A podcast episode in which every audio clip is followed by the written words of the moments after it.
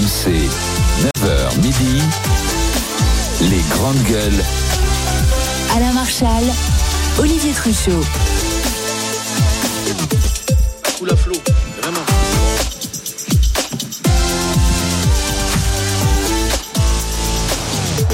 Bonjour à tous. Heureux de vous retrouver en direct ici du stand de la région des Hauts-de-France. Nous sommes au Salon de l'Agriculture. C'est notre rendez-vous de, de, la semaine. On vous y attend bien sûr. Nous sommes au Hall 7, au pavillon des régions. Bonjour Olivier. Ah, ça fait plaisir hein, de se retrouver sur le stand des Hauts-de-France. Il nous avait manqué là hier et là on est bien. Le salon se prépare. Ça s'agite. Les frites vont bientôt être. Euh... Oui, oui, on va bientôt les cuire et puis surtout euh, on va aller découvrir des animaux aujourd'hui. Oui, parce que Olivier il a un pari à tenir, c'est-à-dire d'aller traire une vache. Parce que l'autre jour c'était Ah pas oui. concluant avec notre productrice Parce qu'on s'est moqué d'Anaïs. Et donc Olivier va s'y coller tout à l'heure. Euh, Nous sommes avec euh, Je vais relever le défi. Bruno Poncé, cheminot syndicaliste. Bonjour mon cher Bruno. Bonjour à toutes et à tous. Euh, Barbara Lefebvre est avec nous. Bonjour, Barbara, professeur d'histoire-géographie. Mehdi Guézard nous accompagne, patron de PME. Bonjour Mehdi. Bonjour, bonjour avec ma Dream Team préférée, Barbara Lefebvre et Bruno. T'es co- t'es content d'être au salon, Mehdi? Je suis très content d'être au salon et qui plus est C'est avec bien de voir des mes deux acolytes préférés. Voilà. Euh, que va-t-il se passer aujourd'hui dans les GG, dans les grandes gueules? On accueillera le patron de Lidl tout à l'heure, Michel Biro, pour parler avec lui du pouvoir d'achat, savoir si vraiment les prix baissent aujourd'hui dans les chaînes de supermarchés. Xavier Bertrand, le patron de la région Hauts-de-France, sera avec nous aussi tout à l'heure à 11h20. Ce sera son, son face au GG. N'oubliez pas non plus qu'aujourd'hui, nous sommes quel jour? Quel jour? Eh Quel ben, Jeudi. Le 29. Le 29, 29 février, Ah donc oui, c'est c'est le le dernier jour. et c'est le jour J pour faire tourner la roue, les amis. C'est aujourd'hui le jour J pour faire tourner la roue et peut-être gagner, gagner combien 4 millions 200 000 euros, le montant de Dominique de Villepin. Je vois que t'as écouté la police. 48 000 euros jusqu'à la prochaine année bisextile. En faisant tourner la roue, vous pouvez gagner 1000 euros par mois jusqu'en jusqu'en Ah. oui, oui, oui, oui, jusqu'en 2028. C'est pas mal. Dès que vous entendez ceci, le signal. Eh ouais. Dès que vous entendez le signal de la roue, vous m'envoyez roue par SMS au 732-16, roue par SMS au 732-16. Et si vous êtes tiré au sort, tout à l'heure en direct, on fait tourner la roue. Ceci dit, allez, on y va. Si on discute, euh, vous pouvez gagner de l'argent. Discutons tout de suite pouvoir d'achat. Et les revenus, est-ce qu'à 3860 euros par mois net d'impôts, on est riche? 32-16 pour en parler. RMC, les grandes gueules. Oh, et si j'étais riche.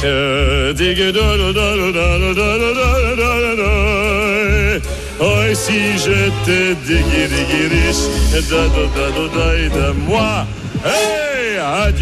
c'est toujours la voix célèbre d'Ivan Rebroff et c'est tiré de la comédie musicale Un euh, violon sur le toit. Euh, Pourquoi on a ce chiffre de 3860 euros? Ce n'est pas nous qui l'inventons, il est donné par euh, l'Observatoire des inégalités. Oui, qui a donc fixé euh, avec un savant calcul le seuil de richesse à 3860 euros mensuels net pour une personne seule. Ce montant prend en compte l'ensemble des revenus déclarés par cette personne après déduction de l'impôt sur le revenu. Cela comprend notamment son salaire, les prestations sociales qu'elle touche, ses revenus de patrimoine par exemple locatif, ainsi que ceux issus des placements financiers. Alors voilà euh, pour une personne seule. Donc après, ça fait un peu plus effectivement si la personne euh, est, mariée, euh, si cette personne a, des enfants. Ça peut aller jusqu'à 10 000 euros, enfin quasiment 10 000 euros, 9 650 euros pour un couple avec deux enfants de plus de 14 ans. Euh, alors ça ne tient pas compte des disparités régionales. C'est un peu la limite de, ce calcul parce que forcément euh, 3008 à Paris, c'est pas la même chose que 3008 euh, à, à- à la campagne. Néanmoins, est-ce que vous comprenez qu'effectivement, à partir de 3860 euros mensuels net pour une personne, on peut s'estimer riche 32-16 pour en parler avec les GG. Bruno, t'es Je d'accord rappelle que François Hollande avait dit 4000, donc on n'est Oui, pas loin. mais je crois qu'il avait dit 4000 pour un, pour un foyer, hein, pour un couple. Bah, en tout cas, à l'époque, il y avait, il avait créé une polémique. Bruno, t'es d'accord ou pas Ben, moi, je sais pas, quand j'étais. euh, À gamin- Vierzon, avec ça, t'es millionnaire. hein. Non, ça dépend. Tu sais, la vie est chère. hein, la vie est chère partout. hein.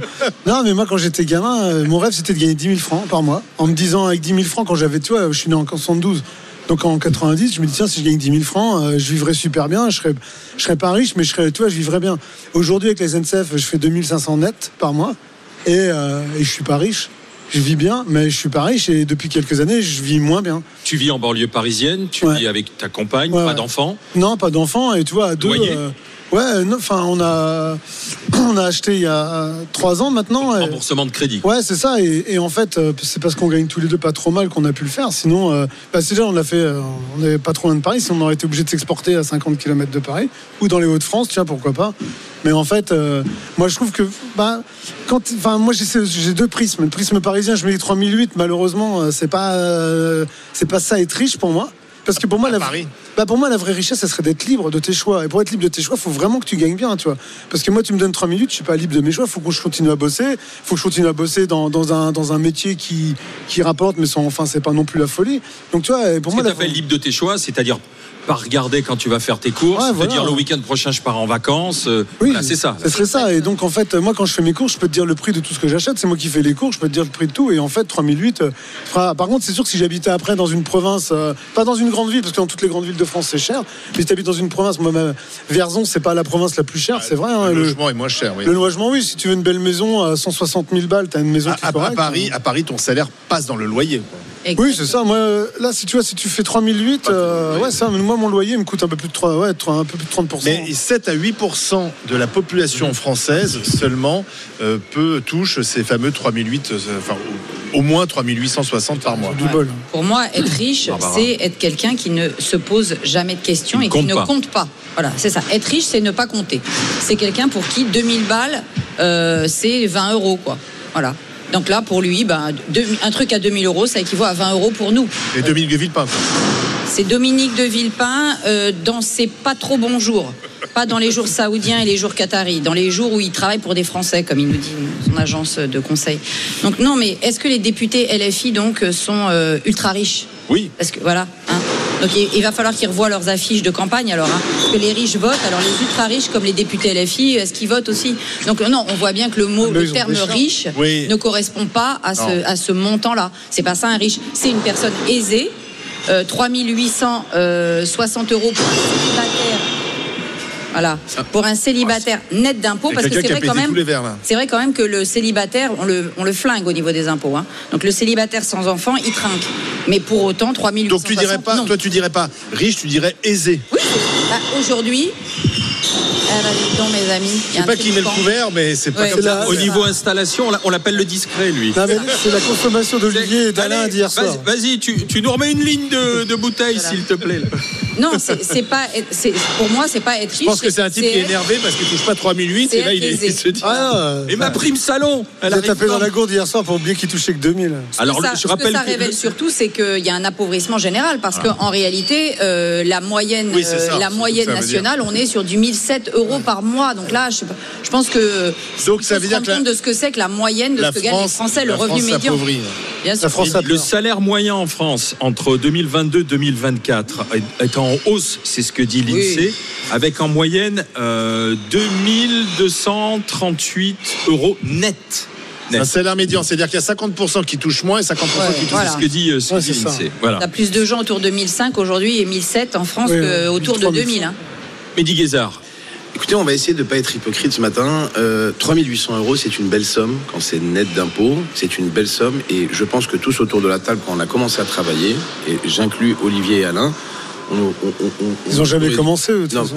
C'est pas un boulot qu'ils font. Il nous aurait dit de toucher raison. 3800 euros euh, euh, net par mois, on aurait tous signé dès demain. Quand j'ai commencé, j'étais en France, j'ai- je me souviens très bien, je touchais 560 francs. Voilà. Ouais, c'est ça. Donc à un moment, à un moment, il faut juste revenir, il faut juste revenir euh, un peu euh, sur des choses réelles. Euh, 3800 euros par mois, c'est une belle somme. C'est une, c'est même une très belle somme. Il est exact, comme a dit Barbara, que ce n'est pas être, être qualifié de riche, mais on est à l'aise. D'accord? Même si on habite à Paris, où tout est euh, doublé, voire triplé, 3800 euros, excusez-moi. Oui, quand t'es mais seul, tu n'as pas, pas de problème. Charge. ben, ça, c'est pas une personne seule. Tu n'as pas de problème euh, financier euh, important. Parce que je rappelle qu'il y a des gens qui se lèvent et qui bossent pour euh, 1400 balles. Donc quand, quand ils entendent à la radio, à une heure de grande écoute, que 3800 euros, c'est pas considéré comme être riche, Aisé. il y a des, ou aisés, il y a des gens qui vont, je pense, très mal le prendre. Euh, Malgré tout, quand on a des pleins de carburant qui dépassent les 120 euros maintenant, quand on a des, euh, des euh, amendes de stationnement qui sont à 75 euros à Paris, bah, forcément, ça impacte, c'est sûr, sur la, la- la- la durée euh, de ton argent pendant le mois. euh, Paris n'est pas la France, soit, mais c'est sûr que dans le Vierzon, avec 3800 balles, Ah excuse-moi, mais tu vis très, très En convenable. fait, la très, très première, la convenablement. première dépense, c'est le, c'est le C'est logement. le, c'est le logement. Et, là, voilà, à un moment, il faut, il faut se dire les choses. Je pense que c'est un salaire qui est quand même, ou un revenu qui est quand même, euh, tu vois l'avenir euh, un peu plus tranquille que beaucoup de Français euh, parmi nous. Et puis n'oublions pas aussi que ce qui est important euh, dans un ménage, euh, c'est pouvoir épargner. euh, Ah, le la, France plus tôt est, possible. la France est un pays, Oui. est le pays de l'Europe où il y a le plus d'épargne, où les, où les- où les citoyens ont le plus d'épargne, enfin dans l'Union européenne. Oui, et, et ils Ça continuent d'épargner parce qu'ils sentent bien la fragilité aujourd'hui du système. système, exactement. Donc euh, il faut que les gens puissent Donc, continuer voilà. à Alors, sentir la capacité sol, d'épargner. Il faut pas qu'on. En fait, ça serait. Moi, pour moi, ça serait de- qu'on soit hors sol sur ce plateau en disant 3800 euros. Non, non, t'es pas riche ou t'es pas aisé. Non, tu vis très très bien. Mais tu vis que ça soit à Paris, que ça soit à Paris au fin fond de- des Côtes d'Armor, 3800 euros, tu vis quand même avec. Ah, tu vis, tu vis Voilà. mieux. Je te dis pas, vis je te dis pas que tu te fais. Je, te dis pas que tu fais des restos, même que ça soit à Paris. Je te dis pas que tu te fais des restos tous les soirs à 200 balles. Mais voilà, tu ne, tu ne Alors. crèves pas la dalle. On va en parler avec Frédéric euh, qui est kiné. Frédéric, il est du côté de l'Ardèche. Bonjour Frédéric. Bonjour. Bienvenue Frédéric. 3860 euros net d'impôts. Ouais. Est-ce que vous pensez qu'on peut dire euh, on est riche ou pas? Alors euh, moi je rejoins plutôt Mehdi, on- je dis qu'on est plutôt aisé. Après je pense qu'il y a un biais dans ce discours parce qu'il faut prendre en considération si on- parle de salariés ou d'artisans ou de libéraux. Oui. Euh, pour ma part, je- voilà, je suis, je suis libéral. On, on va dire que j'a- j'approche à peu près de, ces, de ce salaire-là, mais je suis pas à 35 heures, je suis plutôt à 45-50 heures. Euh, quand là on a deux enfants en bas âge, quand on a un enfant en bas âge, bah, c'est une journée de perdu, on n'a pas de compensation. Dans certains, euh, dans certaines boîtes, on a des jours enfants malades, on a un 13e mois, on a des primes. Donc est-ce que ça rentre dans ce dans ce calcul-là. Voilà. Donc euh, et, euh, et ça, je pense qu'il y a vraiment une grosse disparité. Et on parle jamais justement des artisans et ou des libéraux. Mhm. Mais après, après, à 3800 euros par mois, on vit bien. Ça nous permet d'accéder à certaines choses, comme je disais, au standard, comme des prêts plus facilement. Voilà. Et si on a un coup de pompe dans la vie, on peut se dire, bon, bah voilà, on a au moins des finances. Là, on est au Euh. salon de l'agriculture. Je pense que les agriculteurs euh, qui sont présents, il n'y en a pas beaucoup qui, qui, qui sont à plus de 3800 euros. C'est trois fois le, le On est, on est, on, on est Quelques d'accord. céréaliers, ils sont Ou non, largement. Je te parle de ceux qui sont là en tant qu'indépendants. Voilà, Ouais. ne, ne me Mais parle pas de personnes qui travaillent dans des grands groupes. Frédéric, vous êtes kiné, vous êtes libéral, donc vous faites vous-même votre chiffre. Euh, Vous êtes du côté de l'Ardèche. À, à quel endroit dans l'Ardèche? À Charles-sur-Rhône, près de Valence. Voilà, Charmes-sur-Rhône, près, de- près de Valence. Est-ce que vous dites aujourd'hui, avec ce que je gagne, 3800 euros aux alentours, j'ai un bon niveau de vie, j'aurais pas le même si, par exemple, vous étiez euh, dans le centre de Lyon, quoi, par exemple. Ah bah totalement, d'accord avec ça. Et pour euh, et pour euh, pour info, moi j'étais en région parisienne. On a déménagé justement pour arriver euh, plutôt de Rome Ah, par choix de vie et aussi par choix économique, hein, parce Oui, que nos actes sont tarifés Sécu. Donc, euh, Et donc Frédéric a raison de pointer aussi un sujet qui est les enfants en bas âge. Parce que les trois premières années de l'enfant, si tu n'as pas de crèche en plus, là, Ah je peux oui. te dire, ça te fait vraiment la moitié d'un salaire pour payer la garde de l'enfant. hein, Et, et la crèche, ton taux horaire de crèche, tu le payes en fonction de ton de ton salaire. de ton revenu. Voilà, ton Ouais, taux horaire. plafonné quand même. Oui, oui, bien sûr, bien sûr. Oui, mais Voilà. ça oblige beaucoup de femmes à arrêter euh, une partie, mettre leur carrière entre parenthèses, parce que c'est toujours la femme Mais qui moi, sa moi, carrière je entre pense que la vraie, la vraie disparité, c'est alors bien sûr régional, mais c'est aussi euh, le logement. Quand tu hérites d'un- appartement ou d'une maison, euh, C'est pas la même chose. que tu Ah. n'as plus rien à payer là-dessus. Voilà. Donc ton salaire euh, Ah bah. ne- va uniquement te permettre de payer l'alimentation, les loisirs, la voiture, etc. Mais pas le, le loyer, il est assuré, le logement est assuré. Ça change tout en fait. Ah mais ça change absolument ça change tout, la vie. Mais moi, euh, quand je me suis mise en disponibilité de l'éducation nationale pour euh, entamer ma reconversion, etc., euh, je vivais que des piges que je faisais de, de- de médias. Ça, ça sert pas à vivre. C'est, je l'ai fait parce que je suis propriétaire et que justement j'avais plus de crédit. Voilà. Donc à partir de ce moment-là, la, la charge de la charge de mon logement était allégée. Du coup, je- et comme je suis assez sobre, eh ben j'arrivais à vivre avec euh, ce que je gagnais de, de- des- revenus pas- médias. et au veut- final d'ailleurs, ça n'a pas suffi et c'est pour ça que j'ai repris pas-. Merci à Frédéric d'avoir été avec nous. Bonne journée, Frédéric. Que vous dites- de, de votre Bonjour. exemple venu euh, d'Ardèche. Ce que vous dites est aussi contradictoire parce que vous me dites comme quoi si euh, on est propriétaire, on enlève un, un- un poids. Si on n'a pas de crédit à rembourser. hein. Ouais, mais n'oublie pas, voyage. n'oublie pas, Olivier, que depuis deux ans, et j'en suis la preuve vivante parce que j'ai gueulé encore hier, les charges de copropriété ont augmenté Oui, de 40%. Et la Oh taxe foncière aussi. Moi hier, moi hier, La taxe reçu- foncière aussi, c'est moi vrai. hier sur ma résidence principale, j'ai reçu les charges de copropriété euh, j'ai littéralement pété les plombs. J'ai appelé mon syndic en lui disant Wow, on, on fait quoi? J'habite j'habite sur Times Square, explique. Non, mais oh, à un mais- moment, il faut, il faut me dire qu'est-ce qui se passe. Mehdi- Est-ce que j'ai cinq gardiens, trois chauffeurs et, et, et, et deux femmes de ménage qui sont mises à disposition par le syndic? Parce que par rapport aux appels de l'année dernière, voire d'il y a deux ans, des appels de fonds d'il y a- l'année dernière ou d'il y a deux ans, c'est du simple au double. Ah, mais Donc moi, je- le propriétaire, excuse-moi Barbara, mais le Et tu propriétaire, rajoutes euh, la taxe le foncière. propriétaire n'est pas le nanti, d'accord Et Je pense que Non, j'ai entre pas- dit ça. 70 ou 80% des propriétaires sont endettés euh, pendant 15, 20 ou 25 ans.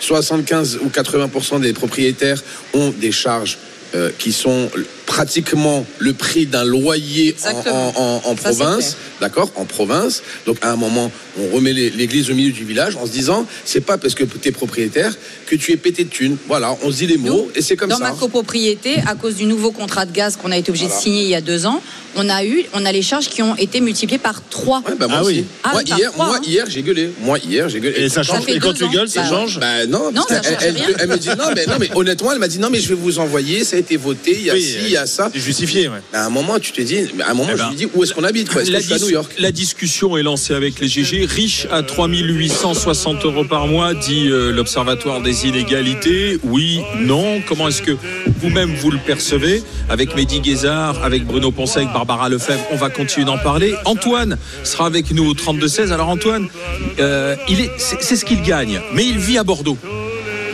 Ah donc, est-ce que c'est suffisant Bordeaux, quand tu ça vis- monte, hein, les- quand tu vis dans une belle ville comme Bordeaux À tout de suite avec les GG. Oh, et si j'étais riche RMC, 9h midi, les grandes gueules. Alain Marchal, Olivier Truchot.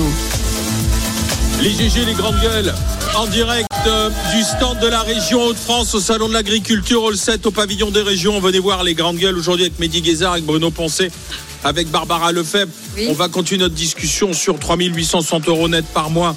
Est-ce qu'on est riche? Antoine, je vous donne la parole dans un instant, mais je voudrais qu'on accueille Véronique qui est avec nous. Bonjour. Magnifique, Véronique. Ah ouais. Bonjour. Le Parce que, soleil. Véronique, vous, vous verrez. euh, Il faut expliquer la tenue. hein. oui, vous Ah oui. verrez toutes les photos sur les réseaux sociaux. Véronique est habillée en fleurs. Tout à fait. Quelle fleur? Je représente le réseau Bienvenue à la ferme, un réseau d'agriculteurs des Hauts-de-France. Et alors, on est, on est en train de déguster des glaces, les Oui. glaces euh, Le Petit Pot, Oui. qui sont des glaces artisanales, Des glaces fermières. fermières. Oui, parce que du coup, je suis une productrice. Alors, c'est vrai qu'aujourd'hui, je suis déguisée euh, en fleurs, mais c'est le Ça vous va très l'emblème bien. et la mascotte de Bienvenue. Mais avant tout, je suis productrice et éleveuse en fromage de chèvre et brebis dans l'Oise. Et donc, aujourd'hui, je fais découvrir de la glace fermière euh, au lait de chèvre. Et là, vous dégustez de la glace avec euh, parfum limone euh, cactus et framboise. C'est Ah. Elle est délicieux. très bonne. À Très 9h du délicieux. matin, Et- c'est la et- première fois de ma surtout- vie. Non, mais de surtout manger très une glace à légère, 9h du pas matin. trop sucrée. C'est Ah, ça. Elle est très bonne, franchement. Pourquoi, pourquoi est-ce qu'elles, justement, elles sont légères comme ça? Alors, le, le lait de chèvre, particulièrement, a un taux de matière grasse très faible.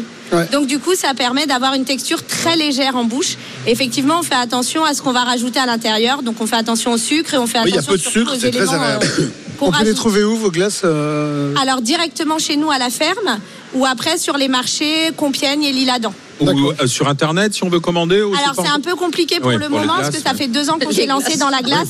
Des glaces sur Internet. Non, mais tu le es le, mec de, Pa- Tu de peux Paris conditionner, a tu vois, le- Tu peux des glaces sur Internet. la, la question de Parisien. Non, mais le mieux, c'est de venir dans nos fermes parce que le réseau Bienvenue à la ferme, c'est avant tout ça.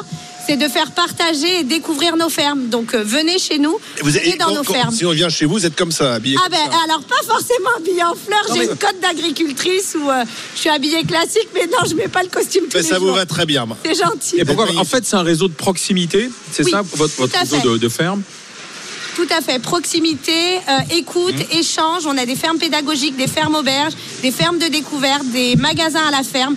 On est vraiment euh, multitâche en fait. L'agriculteur et, et fait tout Et- de A à Z. Et Vous avez combien de brebis, vous? J'ai 22 brebis et 80 chèvres. Ah. Ah oui, quand même.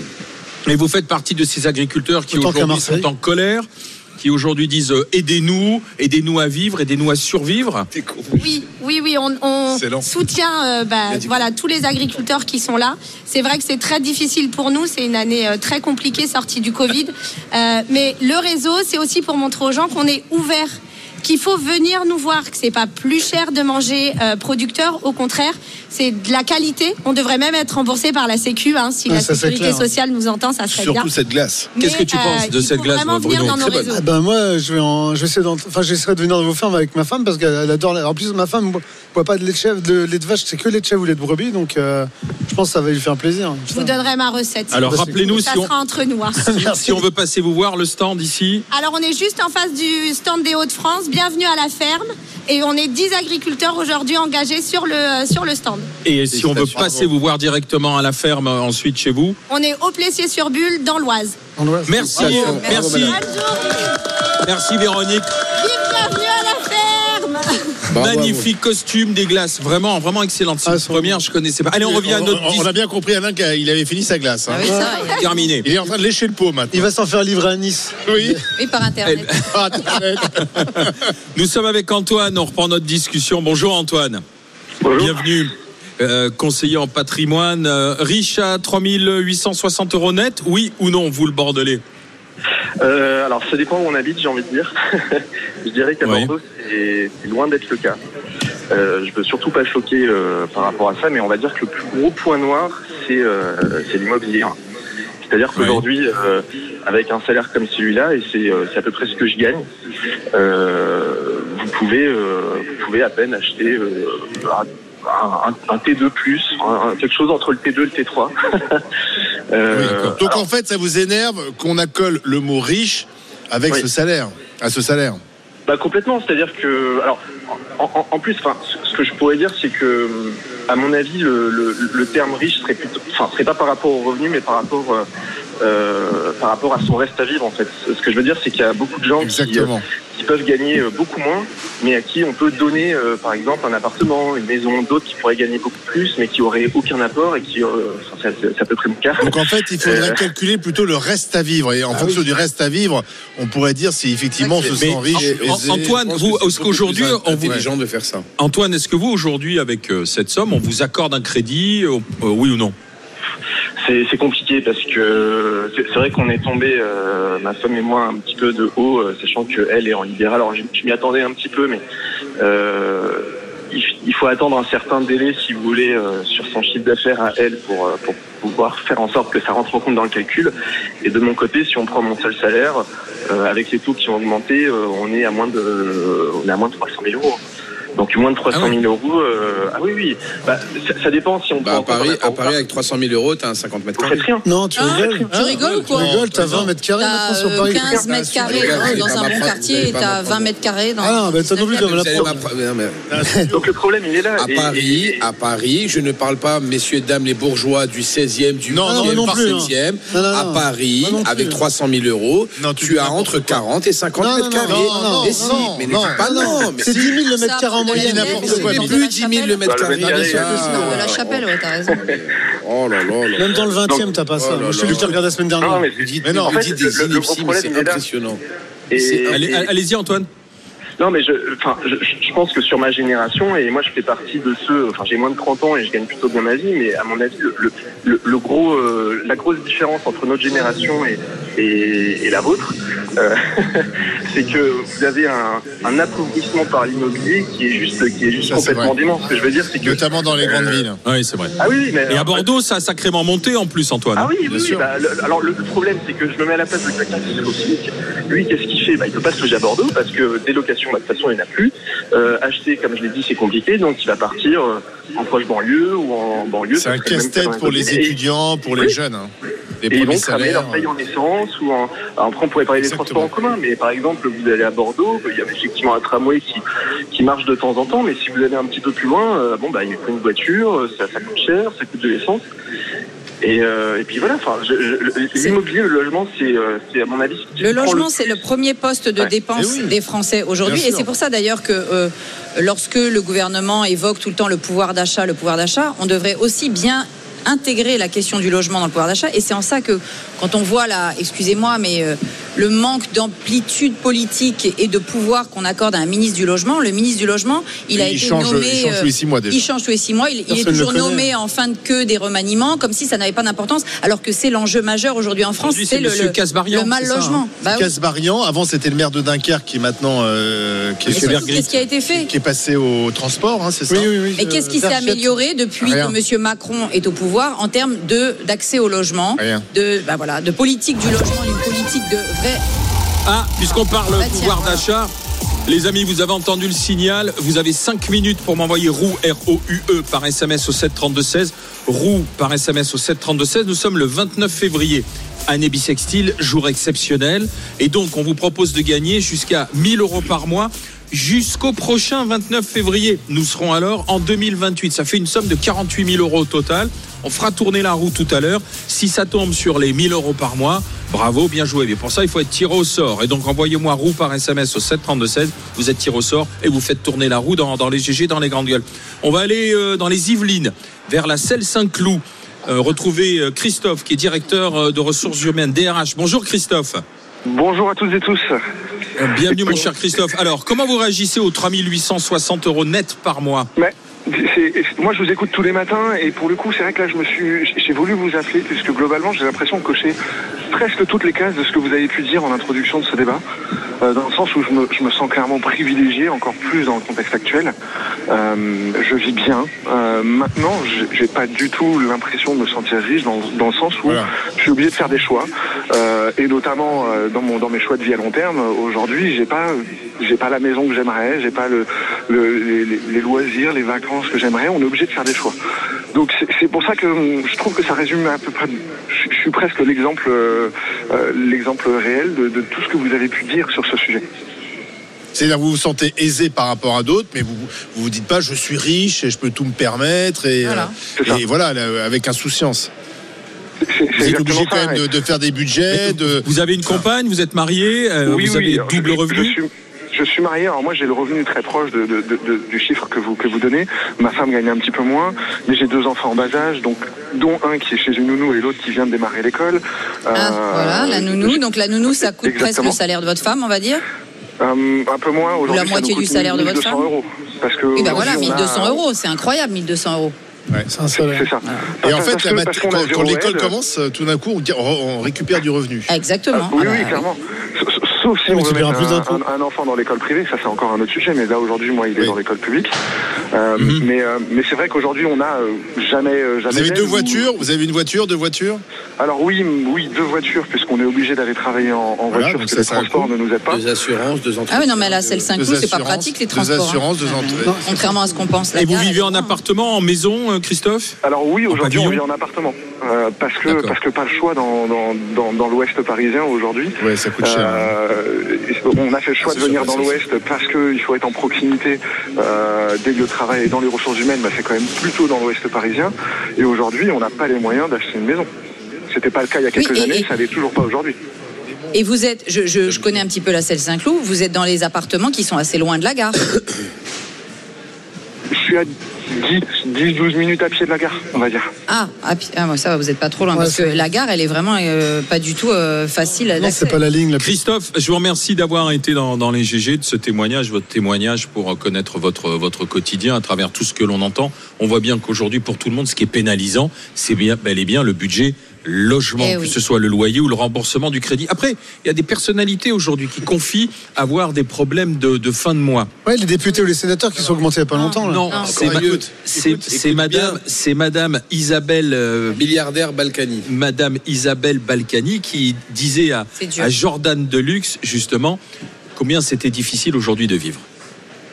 J'en sais rien, c'est pas le problème, c'est qu'on vit dans une maison qu'il faut entretenir, on est comme tous les Français. Bon, on vit dans une grande maison à laquelle je suis particulièrement attachée parce que ça fait 35 ans que nous l'avons achetée. Mais on est comme tous les Français, euh, l'eau a augmenté, l'électricité augmente, le fuel augmente, tout augmente, euh, voilà. On a du mal et qu'on tire la langue euh, comme tout le monde. Vous avez du mal aujourd'hui, sincèrement Mais Isabelle oui, bien sûr, on a du mal. Et comme tout le monde. Mais comme tout le monde, vous savez, il suffit d'aller dans un Euh, mon cher Jordan, allez faire, vas même te tutoyer pour l'occasion. Va donc faire tes courses tout seul, euh, toi-même, au supermarché. Tu vas voir. Ben, je l'ai fait. Hein. Eh ben voilà. Bah, t'as vu? Voilà, Ouais, mais t'as vu billets de 500, il y en a les difficultés de. J'ai envie de mourir. Il y a beaucoup moins de billets de 500 à Levallois qui tournent, c'est normal. Non, mais c'est sûr que la vie est dure quand tu peux pas prendre Bah, tes déjà, municipaux pour les faire mètre carré, euh, Parce de qu'en fait, de constructible, parce qu'ils ont tout vendu aux promoteurs euh, X et Y. Ah, la ville la plus. À coup, de- à, à coup de, de millions et de millions d'euros de commission. Ils ont plus leur, leur, leur, leur château, leur, leur domaine à Saint-Barth. Ils avaient un riad aussi, et- hein. le riad à Marrakech. Bah, c'est normal, la vie est bien, dure. Hein. c'est leur bien. Et l'eau a augmenté. T'imagines que la nana, elle te dit l'eau a augmenté. Non, mais... Et pourtant, c'est dommage que son mari, à un moment donné, il avait un bracelet, à la- un L'indécence. bracelet gratuit à la cheville. C'était pas mal pour lui. hein. Moi, il avait un bijou gratuit. Euh, on va regarder la consultation. On vous a posé la question. Est-ce que vous considérez qu'on est riche à 3860 euros net par mois? Oui ou non? Qu'en dites-vous? Quelle est votre perception? On va voir sur les réseaux sociaux. C'est un non, deux tiers, un tiers. hein. C'est un non à quasiment 70%. 3860 euros net par mois.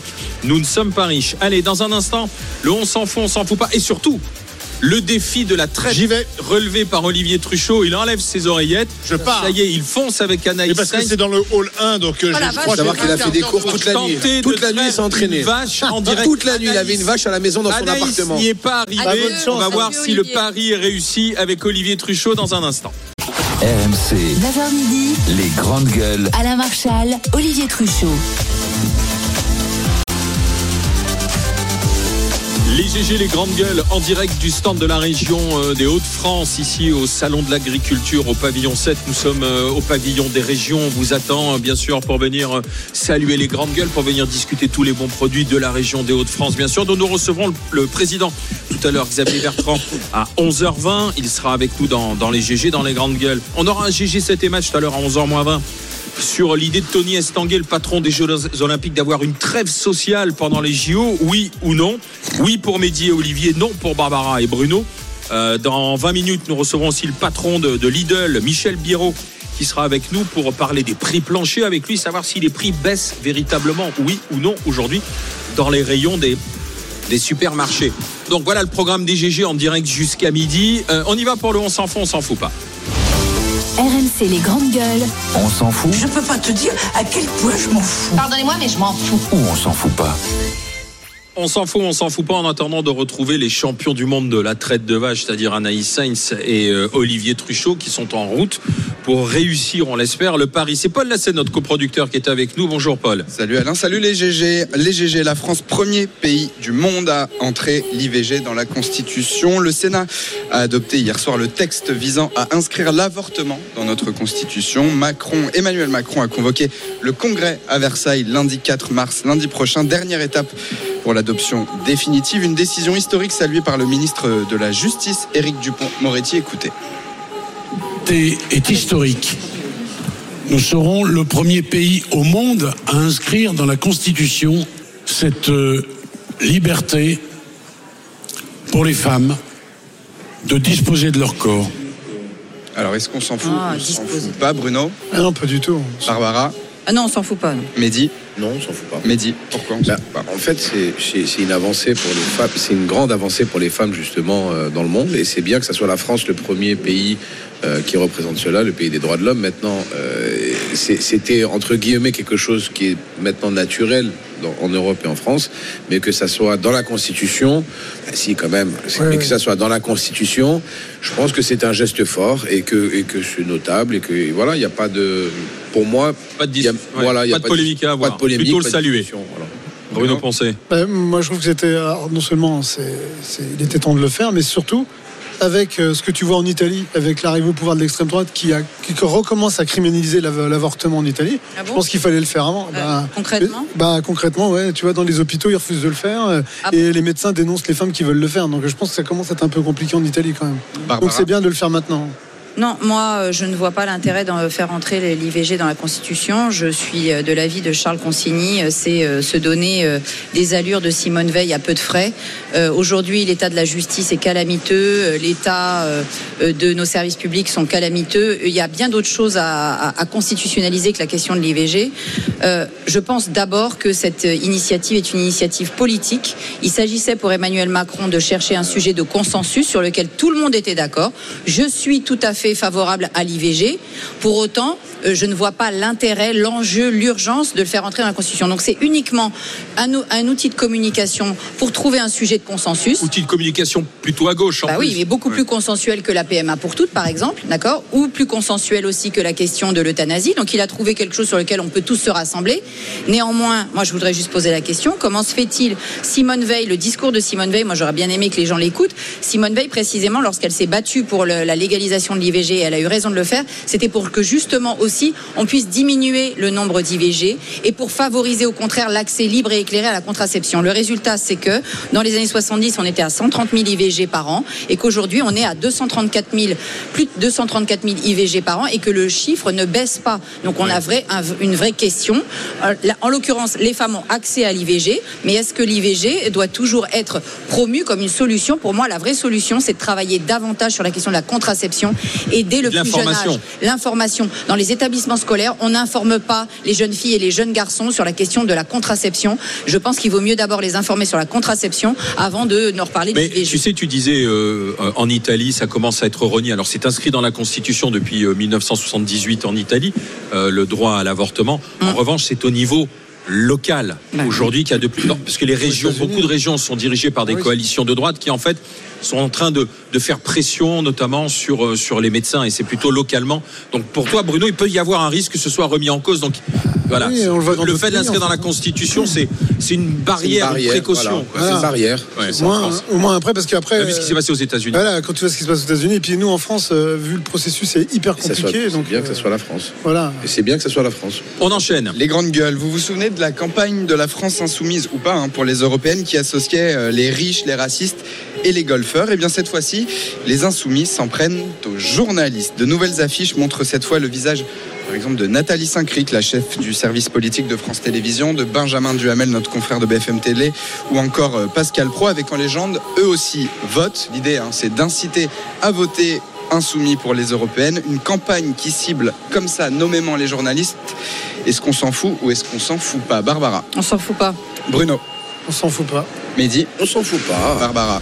C'est une honte. De toute façon, je crois que ça y est, on a compris. euh, les insoumis se vautrent dans euh, l'espèce de délation et de. D'abord, c'est le droit à l'image. J'espère que Nathalie Saint-Cric, Benjamin Duhamel et Pascal Pro porteront plainte. Euh, leurs affiches sont absolument écœurantes. Et, et qu'est-ce qu'ils essaient de mettre comme étiquette sur Nathalie Ouais, Saint-Cric Qu'est-ce que ça veut dire ce, message? Bah, c'est- Parce que- Si, on sait, c'est l'élite, c'est l'entre-soi, c'est c'est ça que ça dénonce. Ouais, mais Nathalie Saint-Cric, moi je sais aussi le courage qu'elle a pu avoir dans les années 2000 pour dénoncer un certain nombre de choses euh, sur lesquelles d'autres journalistes ne, s'avançaient pas. Et je pense que c'est une vraie républicaine, une femme qui défend la laïcité. Et je pense que c'est surtout ça qui dérange beaucoup la France insoumise, surtout depuis le 7 octobre. Moi, je pense très sincèrement que la France insoumise est, comme d'habitude à côté de la plaque, mais bon, ça c'est pas nouveau. Mais ils font des images, enfin des affiches et de la communication justement pour qu'il y ait des réactions épidermiques comme euh, comme Barbara. Voilà, c'est juste ça. C'est pour matcher, pour euh, pour taper l'opinion et pour que les gens en parlent. Ben, la preuve que ça marche, parce que Il y a un message on en quand parle. même derrière. Oui, bah, si, il y a un on en message. parle, mais bon, un après- message quand après- tu désignes Nathalie pas- qui a été euh, aujourd'hui livrée à la vindicte populaire sur certains réseaux en disant Pascal bah, Nathalie également, c'est la mère de Benjamin Benjamin Duhamel, Duhamel, voilà. c'est la femme de Patrice Duhamel, Voilà, c'est l'entre-soi, c'est ceux qui veulent maintenir leur- l'ordre établi. Pascal Pro, c'est la chaîne des Et Gérard Miller des leur a failles. dit qu'il vote Eh ben, justement. Justement. Mais, mais depuis quand, depuis quand LFI ne fait pas quelque chose de provocateur De provocateur. C'est de la provocation pure et à outrance. Donc, faudrait Ils pas sont donner plus d'importance. Exactement. Vous leur donnez de la pub. Vous leur- vous- vous- voilà. Et Aude. Lancelin, elle vote Alors Il y a- tiens, il y a- oui, il y a quelques tweetos très inspirés. On, euh, on va montrer un, un tweet sur RMC Story d'Éric Klein qui a repris euh, cette affiche en mettant Gérard Miller. Gérard Miller vote LFI et vous. Voilà, avec un peu d'ironie. Ouais, parce que Gérard. Miller, euh, Voilà. Non, parce que c'est vrai qu'il y a Gérard pas Miller beaucoup de journalistes de gauche et d'extrême gauche en France, donc euh, eux, ils doivent, euh, ça sert à rien de les afficher en fait, parce qu'ils sont tellement peu Oui, parce nombreux, n'est-ce que pas à la France Insoumise, on a mis du temps à dénoncer les accusations contre Gérard Miller, les accusations de viol ou d'agression sexuelle par plusieurs femmes. C'est d'ailleurs la une de notre confrère aujourd'hui en France, la face sombre, le côté sombre de Gérard Miller. Une enquête très fouillée que je vous conseille. Bruno Poncé. Bah, Mehdi l'a dit, c'est de la communication et, et elle est appropriée, inappropriée, c'est comme ça, c'est de la communication et ça choque. Vous en parlez, donc ça marche. Ça marche. Après, il y a un autre sujet, c'est que, et, et moi je ne veux pas les défendre sur. Il y a plein de sujets où je ne défendrai pas France Insoumise, ça c'est clair. Mais en tout cas, quand tu te fais insulter d'islamo-gauchiste comme moi, c'est le cas pour moi ou d'autres toute la journée, des fois ça fait du bien un peu de repiquer celui qui t'a traité comme ça. Et il y en a certains journalistes, des fois, il faudra qu'ils apprennent à causer. Moi, je me suis retrouvé sur des plateaux à me faire insulter. Je me suis fait traiter de preneur d'otages, de machin, de trucs. À un moment donné, tu vois. C'est pas une insulte, c'est un débat. Non, non, Parler- c'est d'islamo-gauchiste, c'est pas, Non, non, pas- mais c'est pas ça comme- insulter. c'est comme toi, tu tu te prends. Non, non, mais quand toi, tu le prends comme tu veux, ouais, ouais. Après, c'est tu plutôt un débat Non, non, mais à un moment donné, quand tu considères un gréviste comme un terroriste, à un moment donné, il faut, faut mesurer ses mots. Parce que je pense qu'il y a des fois, il faudra un petit peu d'é- d'éducation.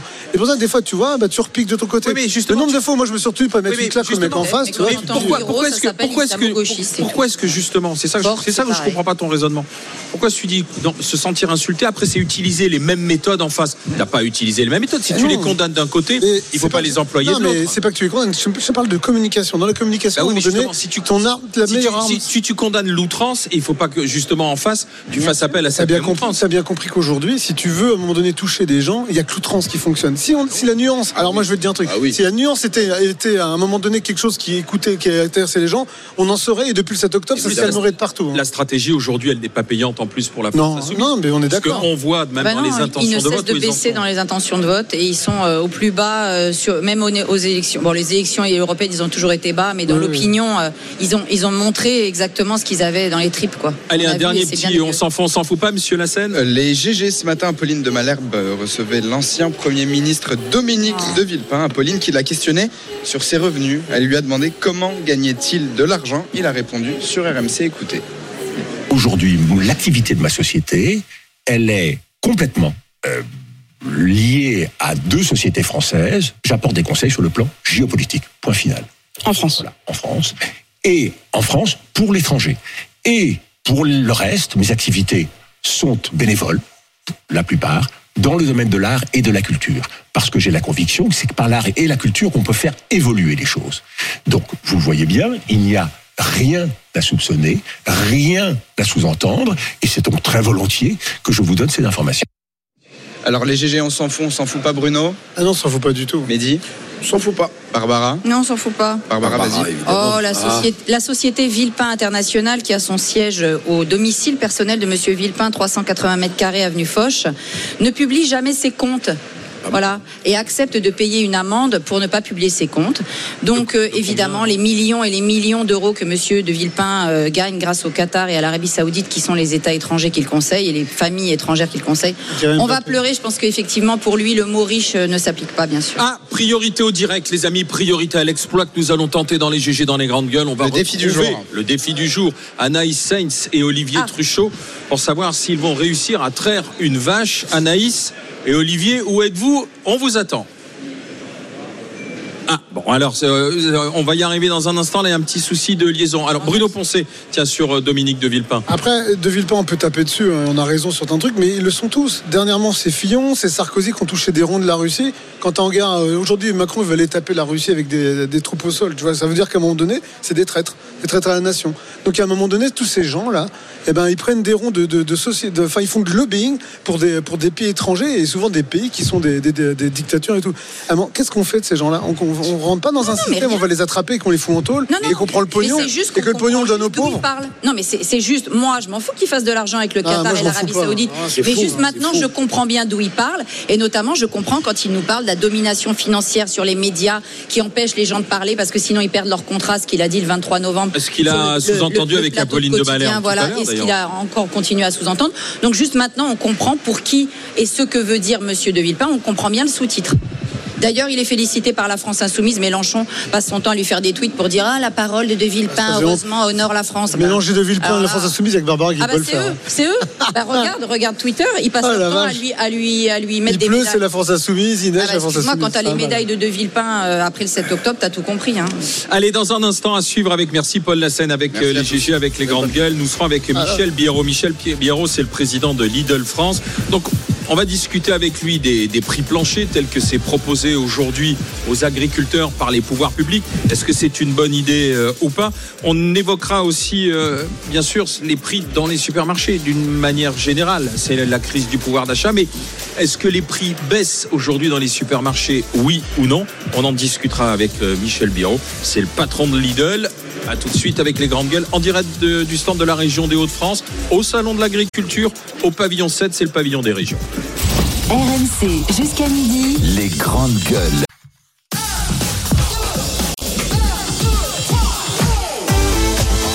RMC, 9h midi. Les grandes gueules. Alain Marchal, Olivier Truchot.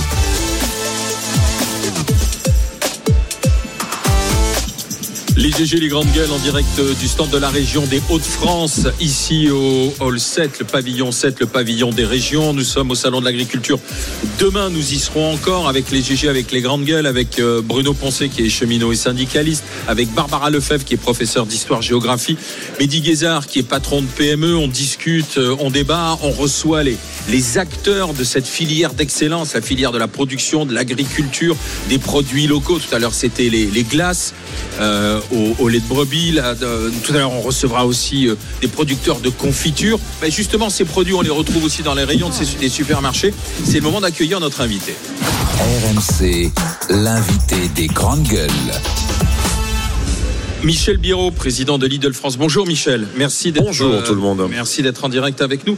Euh, L'actualité euh, nous a fourni la crise des agriculteurs. Tiens, le patron de Lidl, est-ce que vous soutenez la colère paysanne? Alors en tout, cas, je, je dis depuis le début qu'elle est parfaitement légitime, euh, parce que la crise est profonde, mais date pas d'il y a trois semaines, elle date d'il y a des décennies.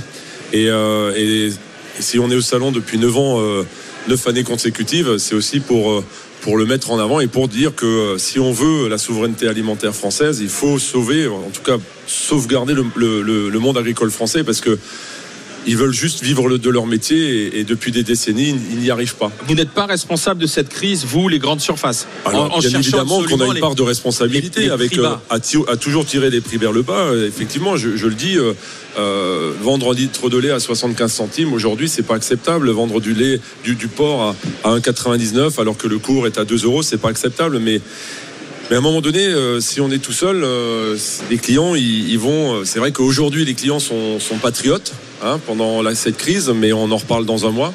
Ils le seront beaucoup moins et ils vont chercher le prix, le prix, le prix.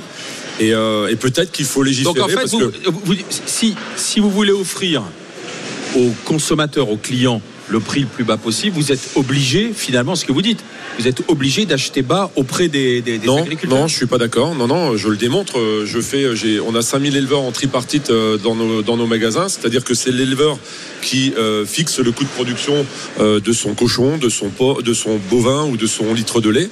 Euh, on signe, l'industriel et le distributeur, on signe le contrat tripartite. Euh, on s'engage à lui rémunérer ce qu'il demande. Il sort de la discussion.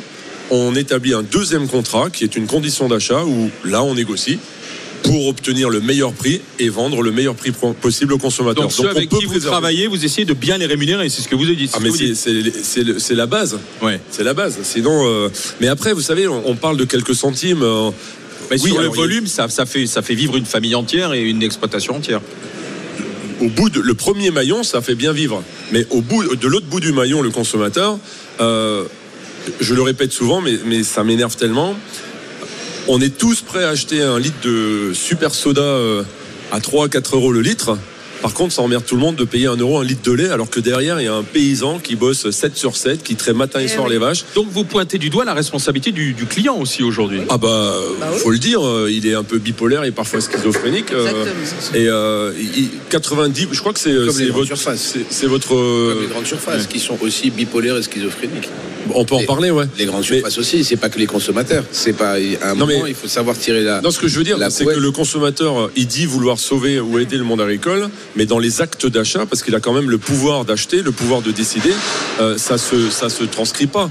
Euh, moi, enfin, faut me expliquer. Non, pas je suis bipolaire, mais euh, Bah, Ah, peut-être que vous vous en faites plus, peut-être que voilà, mais peut-être que vous On vous est en, vous d'accord. en faites plus que certains de vos de vos collègues, mais il y a des collègues qui se font des marges beaucoup plus conséquentes, con- conséquentes que le producteur lui-même. Euh, et, et c'est ce qui n'est pas normal. Donc attaquer le consommateur parce qu'il cherche le prix. j'attaque pas. Non, je mais juste- dire que, que de, de dire que le consommateur cherche le prix, je suis tout à fait d'accord avec vous. C'est un fait, c'est- réel parce qu'on est en période de crise économique euh, qui, qui dure depuis quelques années.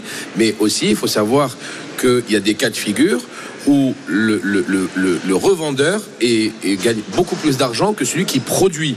Bah oui. Donc c'est 100% pas normal. Donc 100% c'est- ça qui n'est pas normal. Non, mais ce qui n'est pas normal non plus, enfin, c'est pas une question de normal ou pas normal, mais là, Monsieur Biron a raison aussi de pointer, sans forcément dénoncer ou accuser, mais de pointer une certaine incohérence de, euh, de l'opinion publique qui, effectivement, soutient massivement les agriculteurs, euh, verse une larmichette euh, parce que les agriculteurs ne gagnent pas leur vie, mais qui, quand ils sont en train de pousser le caddie dans l'hypermarché, euh, ben, vont préférer acheter peu cher. Et moi, je suis désolée, il y a un certain nombre de produits. Choix. Non, il y a des produits qui sont des produits, je dirais entre guillemets, de confort, excuse-moi, comme le soda. Euh, à mon avis, pour ta santé, il vaut peut-être mieux boire autre chose que du soda. Et ben, c'est donc un achat confort, un achat plaisir.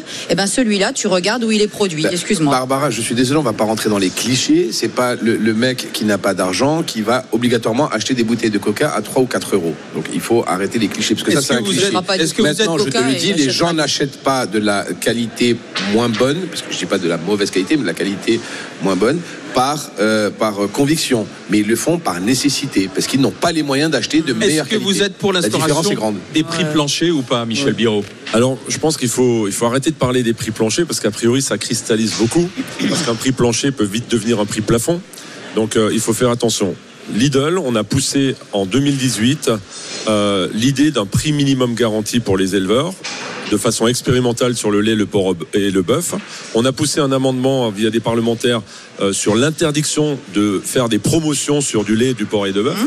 Parce que quand vous achetez un pack, le deuxième à moins 50, vous ne buvez pas deux bols de lait le lendemain matin. Ce n'est pas vrai. La consommation de lait ne changera pas. Et j'ai même proposé un amendement pour, pour instaurer un prix minimum de vente pour le distributeur.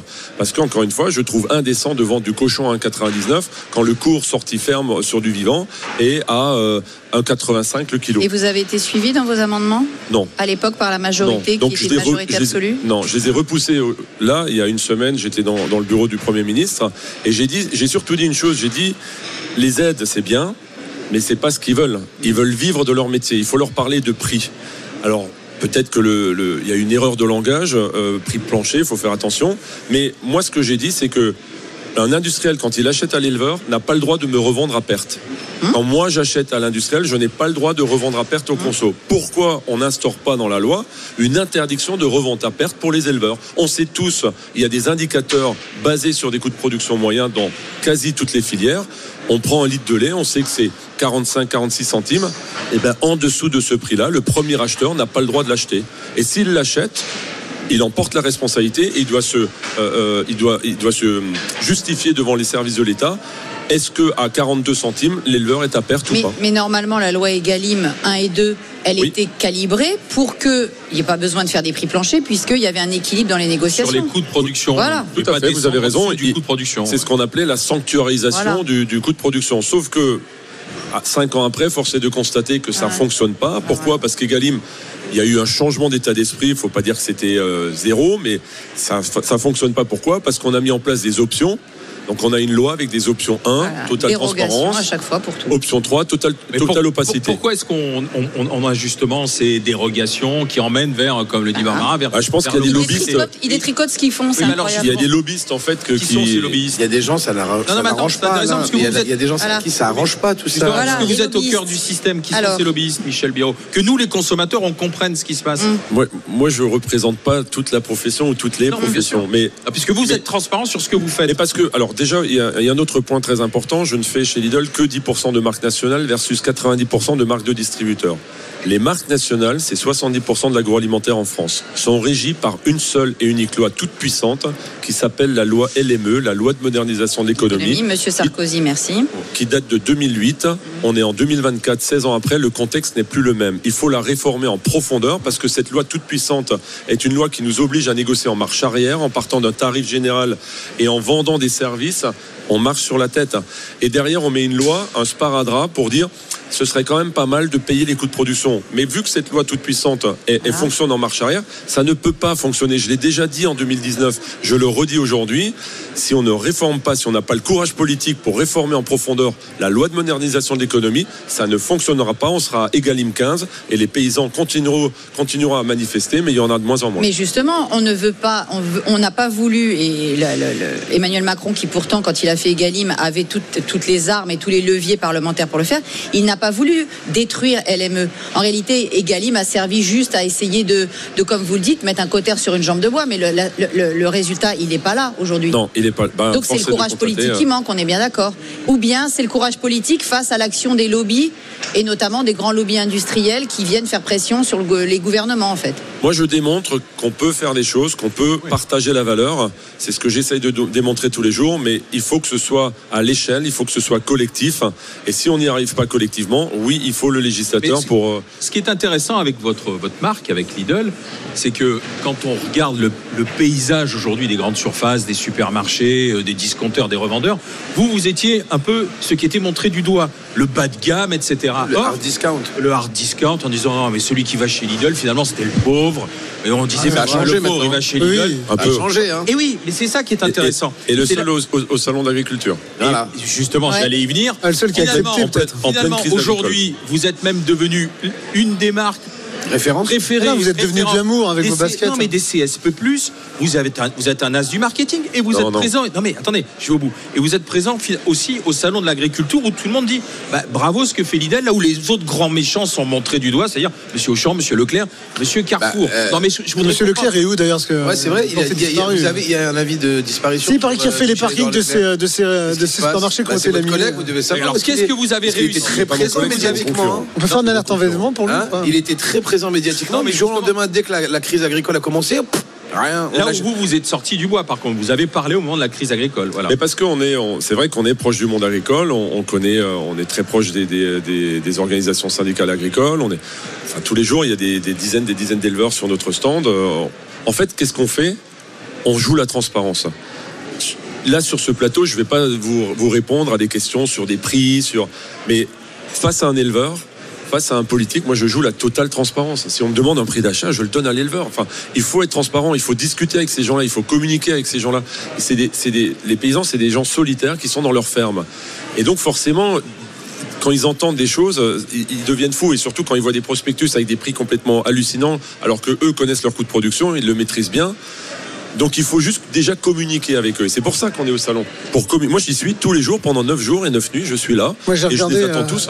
Hier, j'ai regardé votre. euh, Parce que euh, moi, je, je- pendant longtemps en province, que moi, là où j'habite maintenant, j'ai pas de Lidl à côté de chez moi. Mais quand j'étais en province, j'allais souvent chez vous. Donc on en reparle alors. Et c'était, ouais, c'est ça, Bagnères sur scène. Mais quand j'étais, moi, quand je venais chez vous, c'était à l'époque, c'était des, des grands cartons sur des palettes, c'était vraiment à l'ancienne. Et vous avez glamourisé votre marque. Hier, j'ai regardé votre catalogue. Et je regardais, je me dis, mais effectivement, vous êtes malin parce que la viande, toute la viande que vous vendez sur le catalogue, elle vient de France.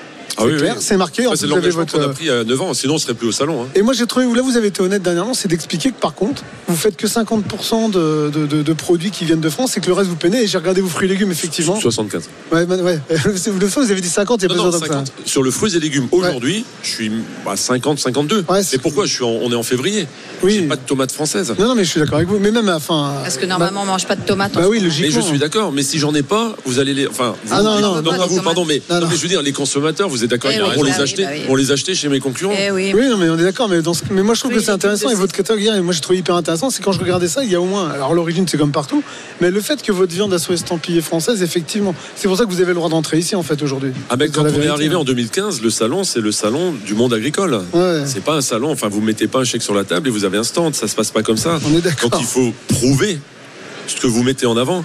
Donc si vous voulez, euh, on, s'était engagé à l'époque 100% de viande française, 100% de, on a démontré tout ça et c'est pour ça que 9 ans après on est là aux côtés des agriculteurs. mais justement, puisqu'on est dans la transparence et sur la question de la viande française, vous, euh, Lidl, vous êtes engagé sur le European Chicken Commitment, d'accord, pour essayer de lutter contre l'élevage intensif de poulets, notamment l'interdiction des souches de poulets génétiquement modifiés à croissance ultra rapide. ça. D'accord.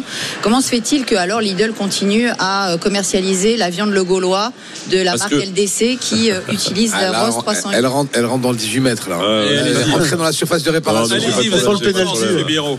Non, non, mais euh, ouais, on l'a signé. euh, pour votre information, c'est jusqu'à fin 2026. Ah, ouais, en- c'est long, il va y en avoir encore beaucoup de, pou- de C'est- pauvres poulets Rose 308 qui vont. euh, J'entends, être- madame, mais je le peux pas de claquer des doigts à mon petit niveau. Je peux pas claquer des doigts et tout changer et changer la, la- le monde. Oui, mais le C'est pas Gaulois comme ne ça que ça respecte, fonctionne. mais le Gaulois ne respecte pas le CC et vous, vous le respectez, ça pose problème quand même. je- J'ai pas de marque dans mes euh, dans mes euh, volailles, madame. Je n'ai pas de marque. Ça, fait trop longtemps que vous étiez pas dans mes magasins. Vous, Mais, euh, il y a j'ai des- pas de marque. J'ai pas de Il n'y a pas le Gaulois. Non, madame, euh, je n'ai pas de marque. J'ai vu des le Gaulois. Non, non, non, non, je n'ai pas de un marque. truc transformé si en cordon bleu et tout ça. Mais bon, voilà, c'est bien sûr qu'on on est pour le bien-être animal. On, on a- on dépense des millions d'euros pour améliorer le bien-être des cochons euh, en mettant en place sur les exploitations des, des maternités, des cases Ça, vous le maternité surveillez liberté. vous-même vous- Mais bien sûr, vous euh, on n'est pas fou. euh, on fait très attention. Maintenant, euh, je Donc suis. aujourd'hui, la vertu, ça veut dire que la vertu, c'est devenu un élément de, un élément de vente. J'ai une équipe de quatre personnes qui ne bossent que sur le bien-être animal. C'est essentiel, bien Ah, sûr. Mais, bien mais encore une fois, si demain on change tout, mais on, on perd. euh, Aujourd'hui, la volaille, c'est la protéine la plus vendue en France. Dans le monde. Hein. Dans le monde. Donc, si demain matin on change tout, c'est plus possible. Et Tout les clients, ils Non, vont non, acheter quoi ce qu'il faut, c'est informer le consommateur qui ne mange pas vraiment du poulet. Il mange du poulet génétiquement modifié qui va Je vais être pas rentrer tué et qui va vivre 30 jours. Vous restez avec nous, Michel, euh, Michel Biro, le patron de, de Lidl. On va discuter, on va parler des prix planchers, du Made in France. On va parler des prix d'une manière générale aussi. Est-ce que vraiment ça baisse? Est-ce que c'est fini avec l'inflation? Qu'est-ce qui, qu'est-ce qui va se passer là dans les semaines et dans les mois à Ça venir baisse, ça baisse. Olivier euh, est revenu, mais Alors.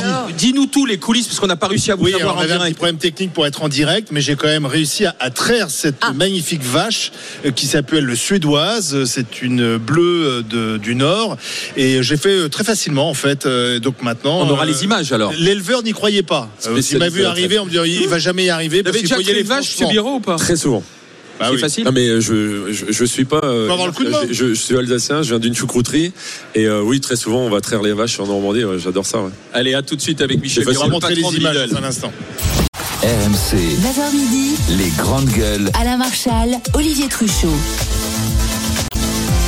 Les GG, les grandes gueules sur RMC, RMC Story, les grandes gueules avec aujourd'hui le patron de PME Mehdi Guézard, le cheminot et syndicaliste Bruno Poncé, Barbara Lefebvre qui est avec nous. Elle est professeure d'histoire-géographie. Barbara. Aujourd'hui, jeudi 29 février, euh, dernier jour du mois de février en année bissextile, le 29. On vous propose de gagner jusqu'à 1000 euros jusqu'au prochain 29 février, c'est-à-dire en 2028. Pour ça, il faut tourner la roue et pour tourner la roue, il faut s'inscrire, être tiré au sort. Vous pouvez encore m'envoyer roue R-O-U-E par SMS au 732-16, roue par SMS au 732-16. Vous êtes tiré au sort.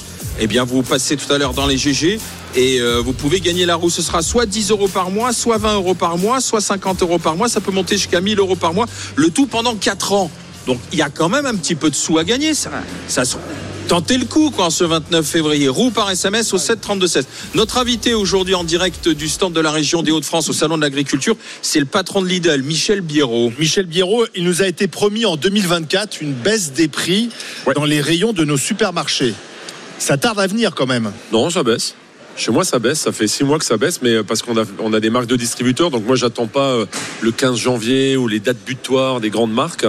Euh, Non, mais ça baisse pour les marques distributeurs, mais, mais pour les, les, marques les nationales, marques. ah bah, alors je vais être très clair. Euh, moi, je suis concerné par 10% de mon assortiment sur les négos qui ont eu lieu là, euh, 15 janvier pour les entreprises de moins de 350 millions et 31 janvier pour les entreprises de plus de 360 euh, 350 millions, donc les multinationales.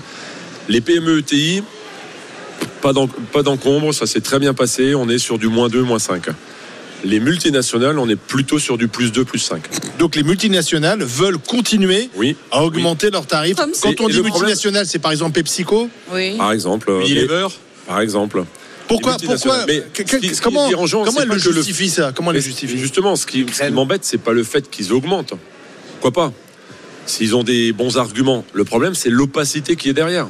C'est que, c'est- c'est- et et c'est, je reviens, pardon, mais sur la loi de modernisation de l'économie. La LME.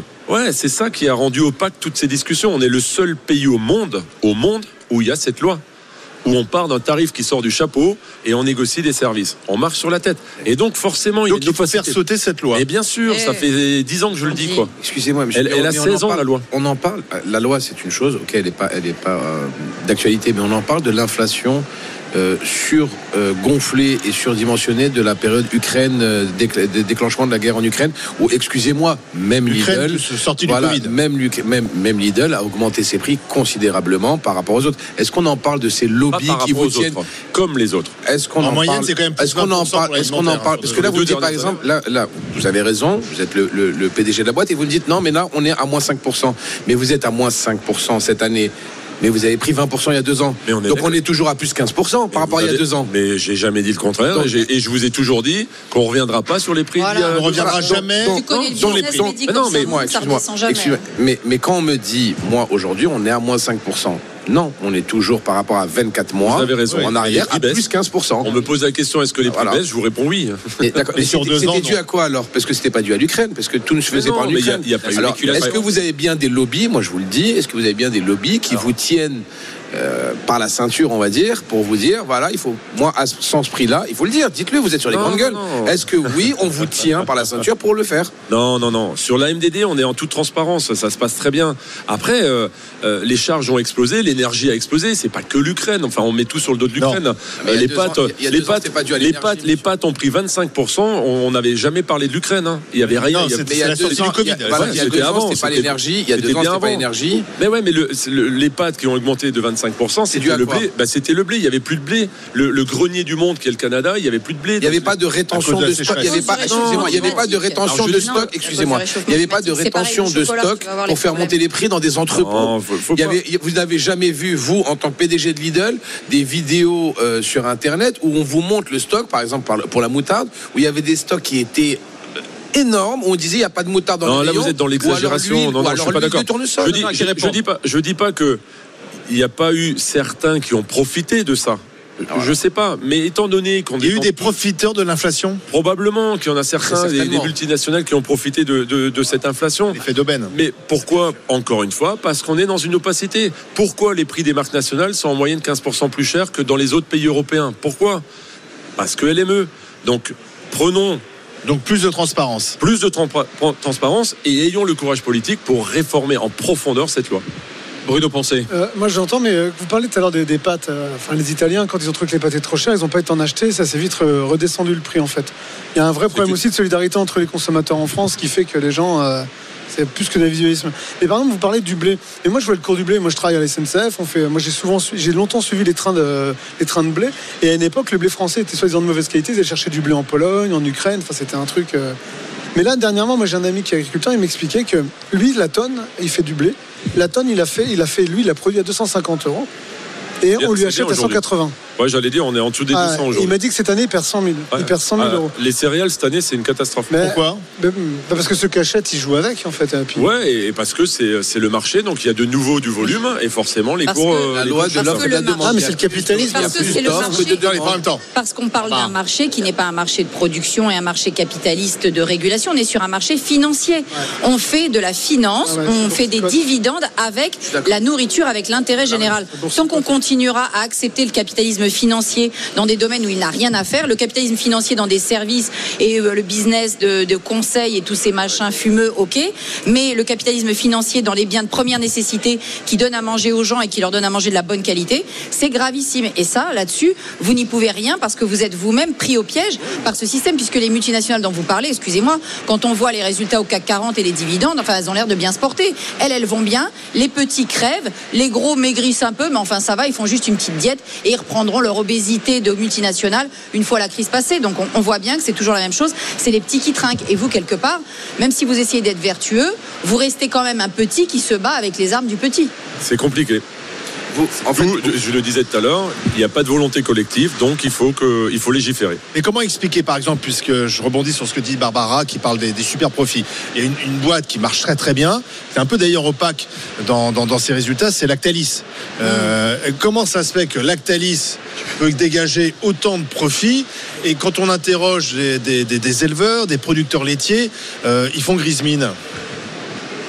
Je les avais sur le stand les éleveurs Lactalis et c'est vrai qu'ils font plus que Grismine parce qu'aujourd'hui ils sont rémunérés, je crois, à 40. 42. 42, ouais. C'est ça, ouais, 42 le 45, litre, je crois, sortie ouais. ferme. Ah ouais.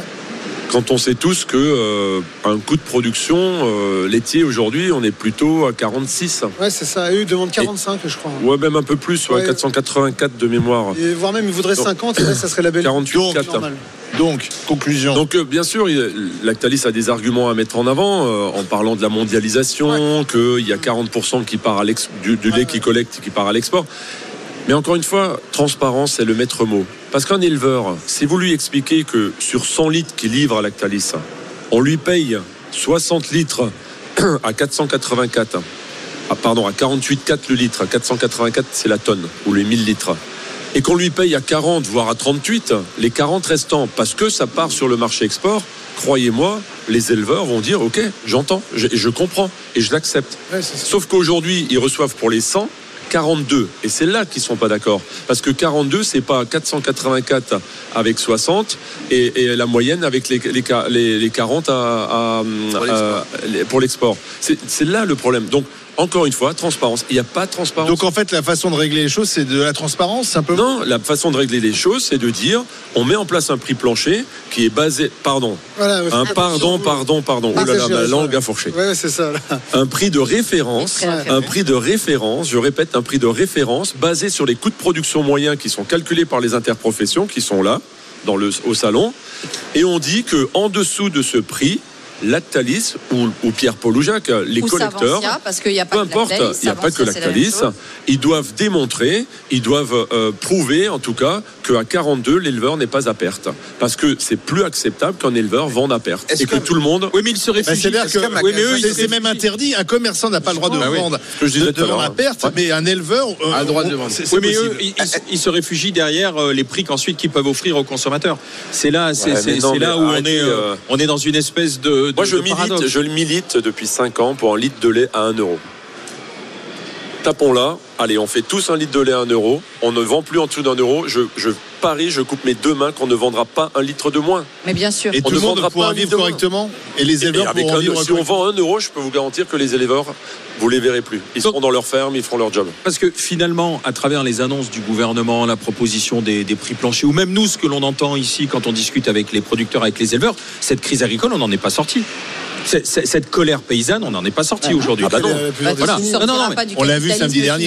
tu sortiras pas de la crise agricole. Non, non, mais parce qu'on on, peut dire que ceux qui ont chahuté le président de la République, ça peut être qu'une poignée d'excités. Finalement, on est en train de travailler sur les propositions et autres, mais plus calme. On, on- on entend bien que passer le salon de l'agriculture, ce qu'ils avaient dit d'ailleurs, ça pourrait repartir. Quoi, voilà. Ah, on attend. euh, Ils ont Parce trois que vous semaines. discutez avec eux, semaines vous. pour- Non, mais parce que vous êtes présent ici, nouveau, vous discutez il y a aussi de nouveau trois semaines de, de données. hein, oui. Ouais, alors moi je travaille On aussi de avec les semaines services de l'État. semaines. Euh, semaines. J'aide les services de l'État à, à- à justement montrer toute ma transparence pour comprendre le, le système et pour dire enlevons la LME, euh, mettons peut-être ce prix de référence en place, comment le mettre. Mes juristes travaillent avec les services de l'État pour essayer d'avancer et trouver des solutions. Et si on me critique sur mes idées et mes, ce que je pousse, bah, qu'on nous en trouve d'autres, ce il n'y est- a pas de problème. c'est quand même ce qui est intéressant, c'est que cette crise, elle est européenne.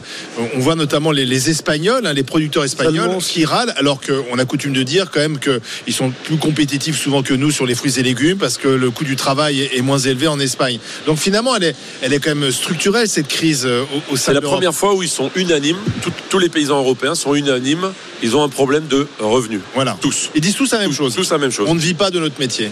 J'ai lu sur, euh, sur Internet et sur quelques articles comme quoi Lidl a été pendant pas mal de temps blacklisté par les grands groupes euh, de des lobbyistes, on va dire, pour vous fournir, que vous, aviez plus de mal que les autres euh, hyper et supermarchés pour euh, acquérir des produits. Est-ce que c'est vrai ou c'est une légende? Ou est-ce que on a on a grossi le trait? Non, c'était effectivement le cas, euh, fut un temps où des Est-ce que vous multinationales ne souhaitaient pas. Est-ce que vous dérangiez? Non, parce qu'ils avaient probablement peur, ouais, oui, on dérangeait un peu, ouais, on- Voilà. on, chatouillait certains. Et, mais aujourd'hui, avec les volumes et la croissance qu'on a, euh, bien sûr qu'aujourd'hui, ils voudraient tous euh, être chez nous parce qu'on on fait quand même des volumes, quoi. hein. on fait des très très gros volumes. Par rapport aux autres, vous avez une croissance à combien, vous, en ce moment? Bah, on, a une, cro- on a eu une cro- magnifique croissance euh, pendant 10 ans euh, à deux chiffres. Bon, aujourd'hui, euh, elle ralentit un peu, elle stagne un peu parce que, euh, parce que l'inflation, parce que. euh, parce que Et il y a aussi des grands groupes de distribution qui se sont, qui se sont à peu près, enfin, qui ont copié votre modèle économique, où ils sont plus rentrés. Et là, je pense à Auchan, qui a complètement diversifié son, son, son modèle économique, à Carrefour, qui a, qui a, Ouais, bah qui a- avec va- les markets, avec les, les cities, avec tout ça, qui a fait à peu près ce que vous faites, ça veut dire pas La loin proximité, de, la proximité. Ah, et, C'est et- pas les mêmes prix. Hein. C'est pas les mêmes prix, ouais, mais merci, je- j'allais y Parce venir. que Auchan et Carrefour, euh, Ah, ils, sont sur un autre modèle. C'est- pas les mêmes prix, c'est pas les mêmes prix, mais il y a des personnes qui n'ont pas le temps justement de sortir en zone industrielle ou de sortir dans les trucs pour acheter à, à, à, à- à moindre coût pour euh, quelques courses. Je te Ouais. le dis. Donc eux, c'est cette clientèle-là qui, qui attirent. Il y a Franprix qui a fait aussi un très très grand développement. Enfin, je vous invite à faire un comparatif entre les, les prix francs non. Non, mais hein. là, je connais les prix, mais je ne parle pas de comparatif de prix, je vous parle par rapport au déploiement stratégique, parce qu'on a ah, commencé à vous voir... très bien dans les centres. Hein. Voilà, on vous a vu d'un coup vous développer d'une façon assez exponentielle. Parce que je pense qu'en 10 ans, vous avez dû euh, tripler ou quadrupler. Doubler, doubler. Doubler, bah, voilà. Bah, on doublé, voilà. Mais surtout, vous avez changé. Mais ils ont suivi aussi votre modèle. Vous avez changé d'image, mais finalement pas tant que ça, parce que des fois, dans certaines villes, euh, on voit qu'on n'a pas envie que Lidl s'installe en centre-ville, par exemple. Ouais mais ça, c'est pas pourquoi. C'est pas dommage parce, que, c'est la concurrence. Euh, parce que euh, forcément, quand on arrive, on chatouille peut-être certains. Les super aussi, je vois pas pourquoi Lidl s'installerait pas. Oui, c'est vrai. Pourquoi bah, Écoutez, si euh, vous avez, des, des, communes qui. Voilà, vous avez bah, des fins de bah. non-recevoir de, communes qui vous ont dit pas vous, alors qu'il y a, d'autres hyper ou super qui sont là-bas? Bien évidemment, mais ça, c'est le jeu de la concurrence. Même en reprise de, fonds de commerce, c'est-à-dire même si vous reprenez un fonds oui, de commerce on ou, vous met toujours ou des Auchan, Carrefour, on vous met toujours des communes qui vous disent parce que c'est Lidl, je veux pas alors c'est un peu plus compliqué que ça. C'est pas la commune qui dit euh, c'est l'idole que je veux pas. Peut-être que la commune est très pote avec euh, un concurrent et, euh, donc il s'arrange pour qu'on n'arrive pas. Mais parce que vous êtes l'idole. En fait, la commune, ne pas vous empêcher de mettre un magasin. Moi, je sais que les communes maintenant, dans les, dans les plans d'urbanisme, ils peuvent pas empêcher un magasin de se monter. D'ailleurs, dans certaines villes, on, ne peut pas, on peut pas vous empêcher une certaine surface. Par contre, on peut vous freiner. Et donc bah, vous passez en les autorisations.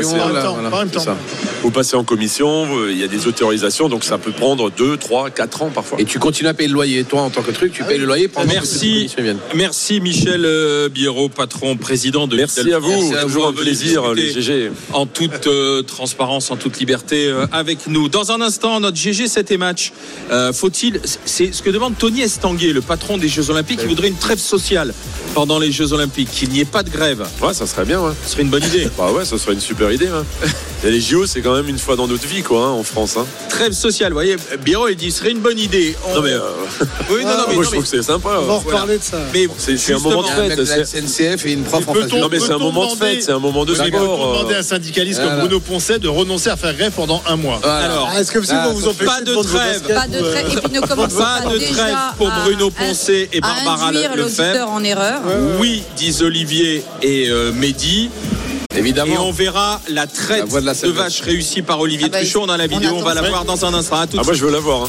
RMC. 9h midi. Les grandes gueules. Alain Marchal, Olivier Truchot. Les GG, les grandes gueules sur RMC, RMC Story, les grandes gueules en direct euh, du stand de la région des Hauts-de-France avec euh, Mehdi Guézard, patron de PME, avec Bruno Poncé, cheminot et syndicaliste, avec Barbara Lefebvre, oui, qui est avec nous, professeur d'histoire géo. Elle est bien euh, là. Avant de parler confiture, avant de lancer le GG7 match, on a la vidéo de la traite de ah. vache ah. ah. réussie par euh, Olivier Truchot. Ce grand euh, moment de télé. Vidéo que l'on mettra en ligne, bien sûr, sur nos réseaux sociaux, que ce soit sur Instagram ou bien sur le compte Twitter. Donc on voit Olivier, je te laisse commenter ton travail, Olivier, de traite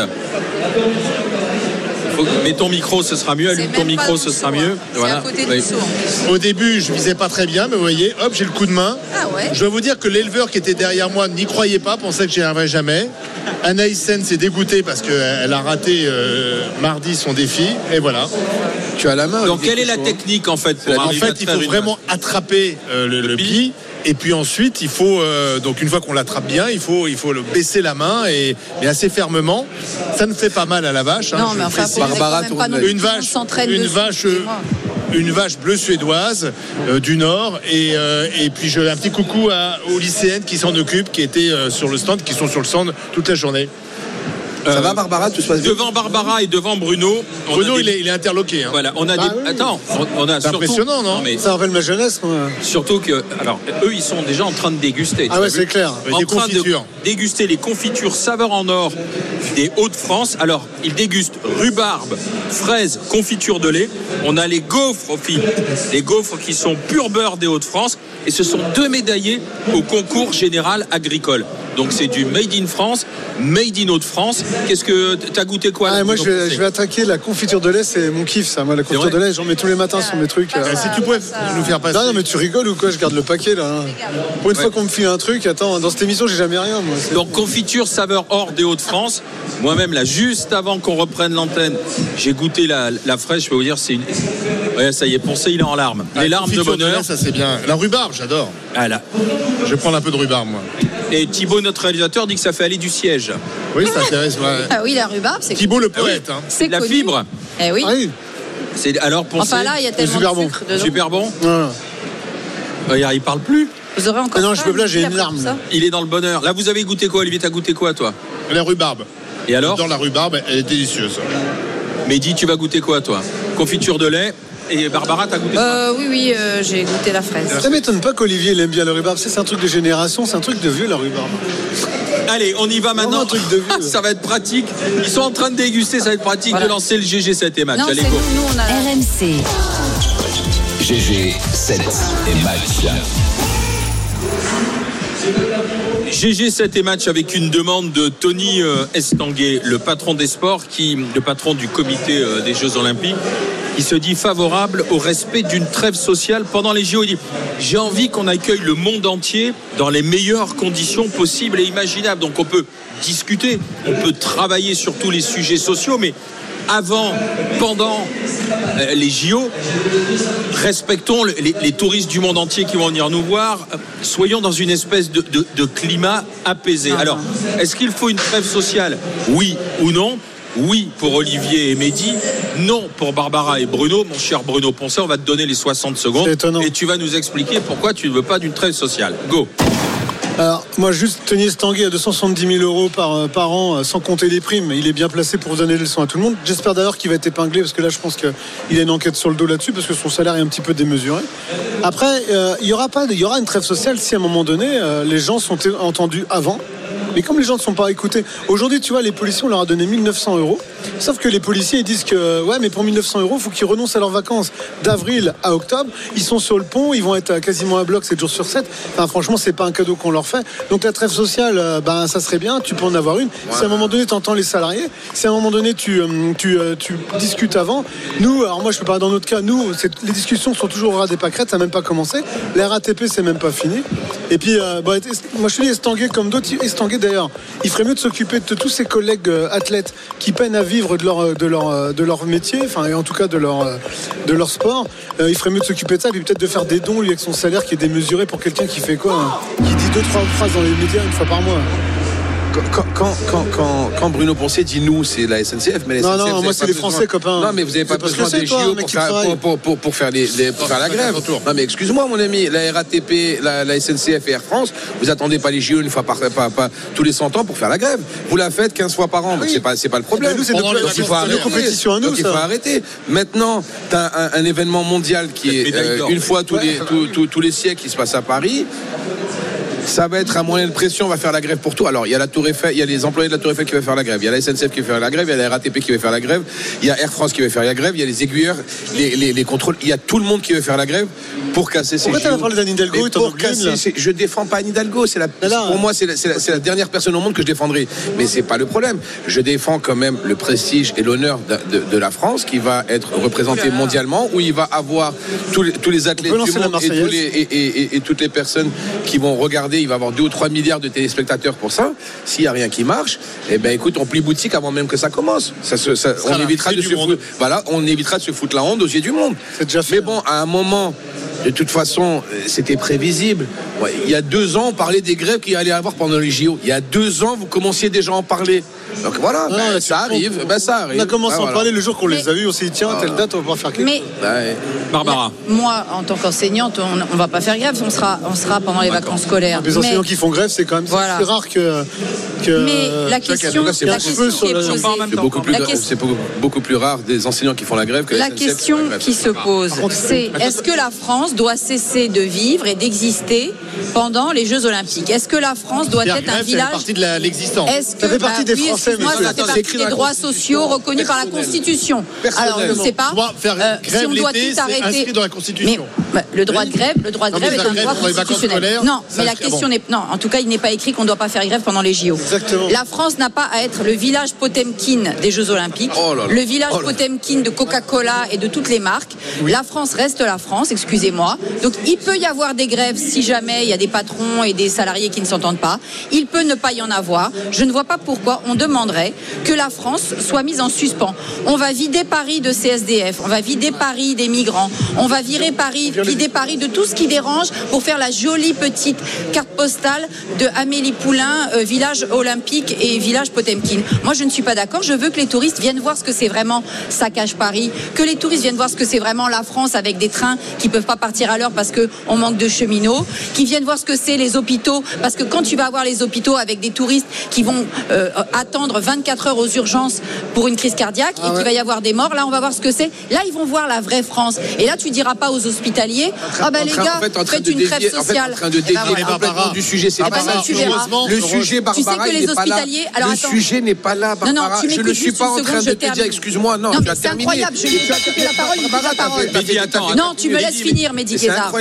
D'accord, Tu Barbara Lefebvre, je te laisse finir. Allez, Tu as entendu, tu as entendu déjà l'alerte que donnent les hospitaliers, les soignants, ils disent ça va être catastrophique les Jeux Olympiques parce qu'on va être dans l'été. Donc nous déjà on va être hyper mobilisés, ok, on veut bien être mobilisés, mais on va avoir un gros problème pour accueillir le flux de touristes qu'il va y avoir parce qu'excuse-moi, il va y avoir des accidents, il va y avoir des malades. Et déjà aujourd'hui l'hôpital n'y arrive pas. Ils disent on est très inquiet pour le- le- la période des Jeux Olympiques. Mais maintenant vous vous voulez Et des Barbara, trêves, alors- Barbara, heureusement que l'image de la Mais France mais ne se résume pas à des grèves. Ça fait partie Non. effectivement du folklore français de faire grève pendant les vacances scolaires. On a eu droit à une grève de la SNCF là pendant les vacances scolaires. Sans doute qu'à Pâques et pendant les, les ponts du mois de mai, on aura une grève. Et sans doute qu'effectivement, et c'est de bonne guerre, ils vont profiter des JO pour revendiquer. Et je pense qu'ils obtiendront gain de cause. D'ailleurs, on a déjà donné des primes aux policiers puisqu'on leur demande de travailler plus. Des primes, il y en aura partout. La RATP, Jean Castex est en train d'acheter la paix sociale. Mais quand même, est-ce qu'on peut pas faire preuve de patriotisme un peu dans ce Ah, pays ça y est, oh là, Et à un moment donné, se dire, on accueille le drapeau, monde le la entier pour les Jeux Olympiques et que un peu par patriotisme, Ouais. on, Alors, peut- moi, on je peut veux le simplement se dire tiens, l'année. on veut que notre, on veut que le monde entier soit fier de notre pays. Incroyable. Et si c'est pour voir des choses qui ne fonctionnent pas parce que euh, Bruno Poncet et ses amis ont décidé de pas faire fonctionner les trains, Barbara Lefebvre a décidé Non. de se mettre en travers Le des voies. patriotisme, parce pourquoi ne Pour le sponsoring de Coca-Cola. Moi, j'ai du, patriotisme toute pour les l'année. Jeux 365 Olympiques, jours par an pour la France. c'est pour les Jeux Les JO, ce sont des athlètes qui se préparent. C'est le rendez-vous d'une vie des athlètes. Et vous voulez, vous voulez que ce rendez-vous soit vie Coca-Cola parce qu'il faut faire grève à la RATP Quelqu'un aurait-il des Kleenex Olivier me fait pleurer depuis Non mais le raccourci, t'imagines, Jeux Olympiques, Coca-Cola, c'est directement. Bah c'est oui. pour- C'est pour vraiment faire le. le Mais on le les a fait à Atlanta, les Jeux- non, mais on les a fait à Atlanta, les Jeux Les Jeux Olympiques, je les que- Jeux Olympiques, les Jeux Olympiques, c'est une compétition internationale qui repre- qui qui qui rassemble- concours dans qui quoi, toi rassemble tous Mehdi, les t'es pays dans du quoi, monde toi où tout le monde peut gagner, où il y a des athlètes du monde entier dans des disciplines euh, euh, diverses et variées. C'est un c'est une fête. C'est magnifique que ça soit à Paris. Normalement, ça devrait être quelque chose d'enthousiasmant pour tout le monde. Ça va, ça va être pour moi une catastrophe vu comment c'est Parce parti. qu'il n'y a rien d'enthousiasmant Vu en comment ce c'est parti. c'est que les mais tout ça sont dans la. Il n'y a pas que ça. Ah, mais bien sûr. Non, mais Bah de toute oui, façon- excuse-moi. Mais de toute façon, je sais pas. Moi, pour moi, vous avez raison. C'est- Non, mais ce c'est bien fou, de faire deux c'est que mois vous avez va raison. vivre Bien dans sûr qu'on a raison. on va Raison, croire dans que tout va bien en France. Dans votre subconscience, vous avez raison de faire grève pour faire chier le monde devant le monde entier. C'est pas un truc. Le linge sale se lave en famille. On fait, on fait les grèves toute l'année. De toute façon, vous les faites les grèves. Ça, il y a pas de souci. D'accord Mais On vous dit, on vous dit les gars, il y a tous les voisins qui nous regardent. Il y a le monde entier qui nous regarde. S'il vous plaît, essayez de pas faire de grève. Et il faut faire Hein semblant, Ah ben donc. non, ben non. Faut ben faire non. semblant, Non, non, on s'emmerde, on fait grève. Mais Non, Mehdi, on donc, quand le monde entier vous avez l'habitude d'emmerder. Donc, au lieu d'emmerder Oh nationalement, Mehdi, tu deviens tout rouge, fais attention, Mehdi. Internationalement. Mehdi, t'es tout rouge. Fais attention. Non, mais mais mais c'est normal. va pas. quand le de monde entier nous regarde, il faut qu'on fasse semblant. Quand le monde entier nous regarde, il faut Non, faire mais semblant d'être quelque chose qu'on n'est pas. Non mais Bah. Bah, bon courage. juste une chose, et là c'est la question à Bruno. Bon, Ça dure un faire mois. grève, d'accord, mais là ce serait pourquoi? Parce que on, sort là justement d'une grève qui a impacté les Français pendant leurs vacances, qui étaient les vacances de, de- février. Effectivement, elle était impopulaire, donc à la limite, d'accord. Ça repart pour un mouvement, c'est ce que nous a dit Fabien Villedieu hier euh, sur BFM TV en disant on a encore des revendications, mais seulement pour les Français, la direction de la SNCF, je parle de la SNCF puisque c'est toi qui es face à nous, la direction dit mais on a déjà accordé, on est sur un, un plan où il y a déjà eu des augmentations, augmentation Des des, primes. donc on se dirait mais pourquoi remettre, et je Ouais. mets pagaille entre guillemets, euh, Bruno, c'est là qu'on a du mal à comprendre. Ouais, mais parce que en fait, ce qui se passe aussi, et c'est ça qui est. Parce que là, les- les- tu dis, tu as dit les policiers ils ont obtenu 1900 euros. Bah oui. Et 1900 euros parce qu'ils vont à leurs vacances. Tu sais, mais juste, 7%. juste, euh, juste là-dessus. c'est normal. Nous, nos, nos, nos patrons, pourquoi. ils ont commencé les négociations sur euh, les les 15 jours, alors les 15 jours, voire même le mois avec les Jeux paralympiques. En disant ça sera 50 euros par jour les cheminots qui travaillent euh, euh, sur les trains qui vont dans les Jeux Olympiques. D'accord. Mais 50 De euros. bonus, quoi, en fait. Ouais, les autres ils prennent 2000 et nous tu vas nous filer. euh, déjà, tu travailles, nous on va pas travailler 14 jours de suite ou 16 jours, donc c'est jamais tu toucheras ne serait-ce même que 800 euros et on te, on te sort ça. Mais tu sais, les, les négociations de bout de chandelle. Moi, le problème aujourd'hui, ce qu'on a dans, dans le dialogue social, c'est que tu vois, nos patrons ils, ils commencent tellement, c'est même pas à ras des pâquerettes, ils creusent et après pour arriver à, à peu près que tu un arbuste, et ben faut que tu grattes tout le temps. Et c'est pour ça. Mais en fin de compte, tu as le temps là. On est, on est à 6 mois du truc. À un moment donné, il faut qu'ils écoutent les gens maintenant. Ils nous parlent maintenant. euh, on est prêt à les discuter avec eux, mais il faut qu'à un moment donné, ils soient honnêtes et qu'ils mettent sur le terrain. Et puis aussi un problème de communication. Nos patrons, ils n'arrêtent pas de nous sortir qu'on a été grassement augmenté depuis des temps. Enfin, pendant 8 ans, on n'a pas eu une augmentation. On est à 0, 0% d'augmentation sur 8 ans. Qui, qui aujourd'hui peut expliquer à un cheminot derrière les cheminots aujourd'hui? Tu peux faire ce que tu veux. Là, vous parlez de la grève des Le débat contrôleurs. n'est pas de savoir si. Enfin, nous non plus. hein. Ah si, on m'a posé la question. Non, mais le débat n'est pas de savoir. critiquer le travail d'Alain Marshall D'accord. quand même. Mais le, le débat n'est pas de savoir si hein. vous avez raison euh, de, de râler. Il y a sans doute de bonnes raisons de râler. Ah, Le débat est de savoir si on protège un peu Voilà. ce moment Faut qui sera un peu suspendu, Voilà. un moment de, communion, d'unité. Mais autour crois pas toi-même. Mais Si, bien sûr. Mais Et donc, ça, plus, sincèrement, ça dure un mois. Vous allez vous en remettre pendant un mois s'il n'y a pas de grève. Mais non, moi, Et je peux pas. grève Moi, c'est mon ADN. Ben non, c'est un cachet, c'est comme une ordonnance. Les grèves, c'est Bah oui, moi c'est mon ADN, mec. Si je fais pas grève, on va, regarder, on va regarder parce qu'on a posé la question, c'est même pas seulement la grève, c'est juste de, droit d'être qui on est. Euh, on va pas on s'arrêter. a posé la question est-ce qu'il faut une euh, trêve sociale pendant les Jeux Olympiques? Question posée sur les réseaux Bien sûr que vous sociaux. allez gagner, mais, bien fou, sûr. Oui, une. Eh bien, c'est non, pas de Ah trêve à 63 Mais C'était sûr. Pour Vous n'êtes pas les qu'il Français, vous ne nous représentez Attendez, pas les Français. attendez, Vous devriez vous taire, messieurs. Pas de trêve à Voilà. 63%, mais la partie continue. À tout de suite avec les grandes Oh. gueules en direct du stand de la région La de bourgeoisie en. PLS. Voilà, c'est tout. rejette. RMC jusqu'à midi. Les grandes gueules.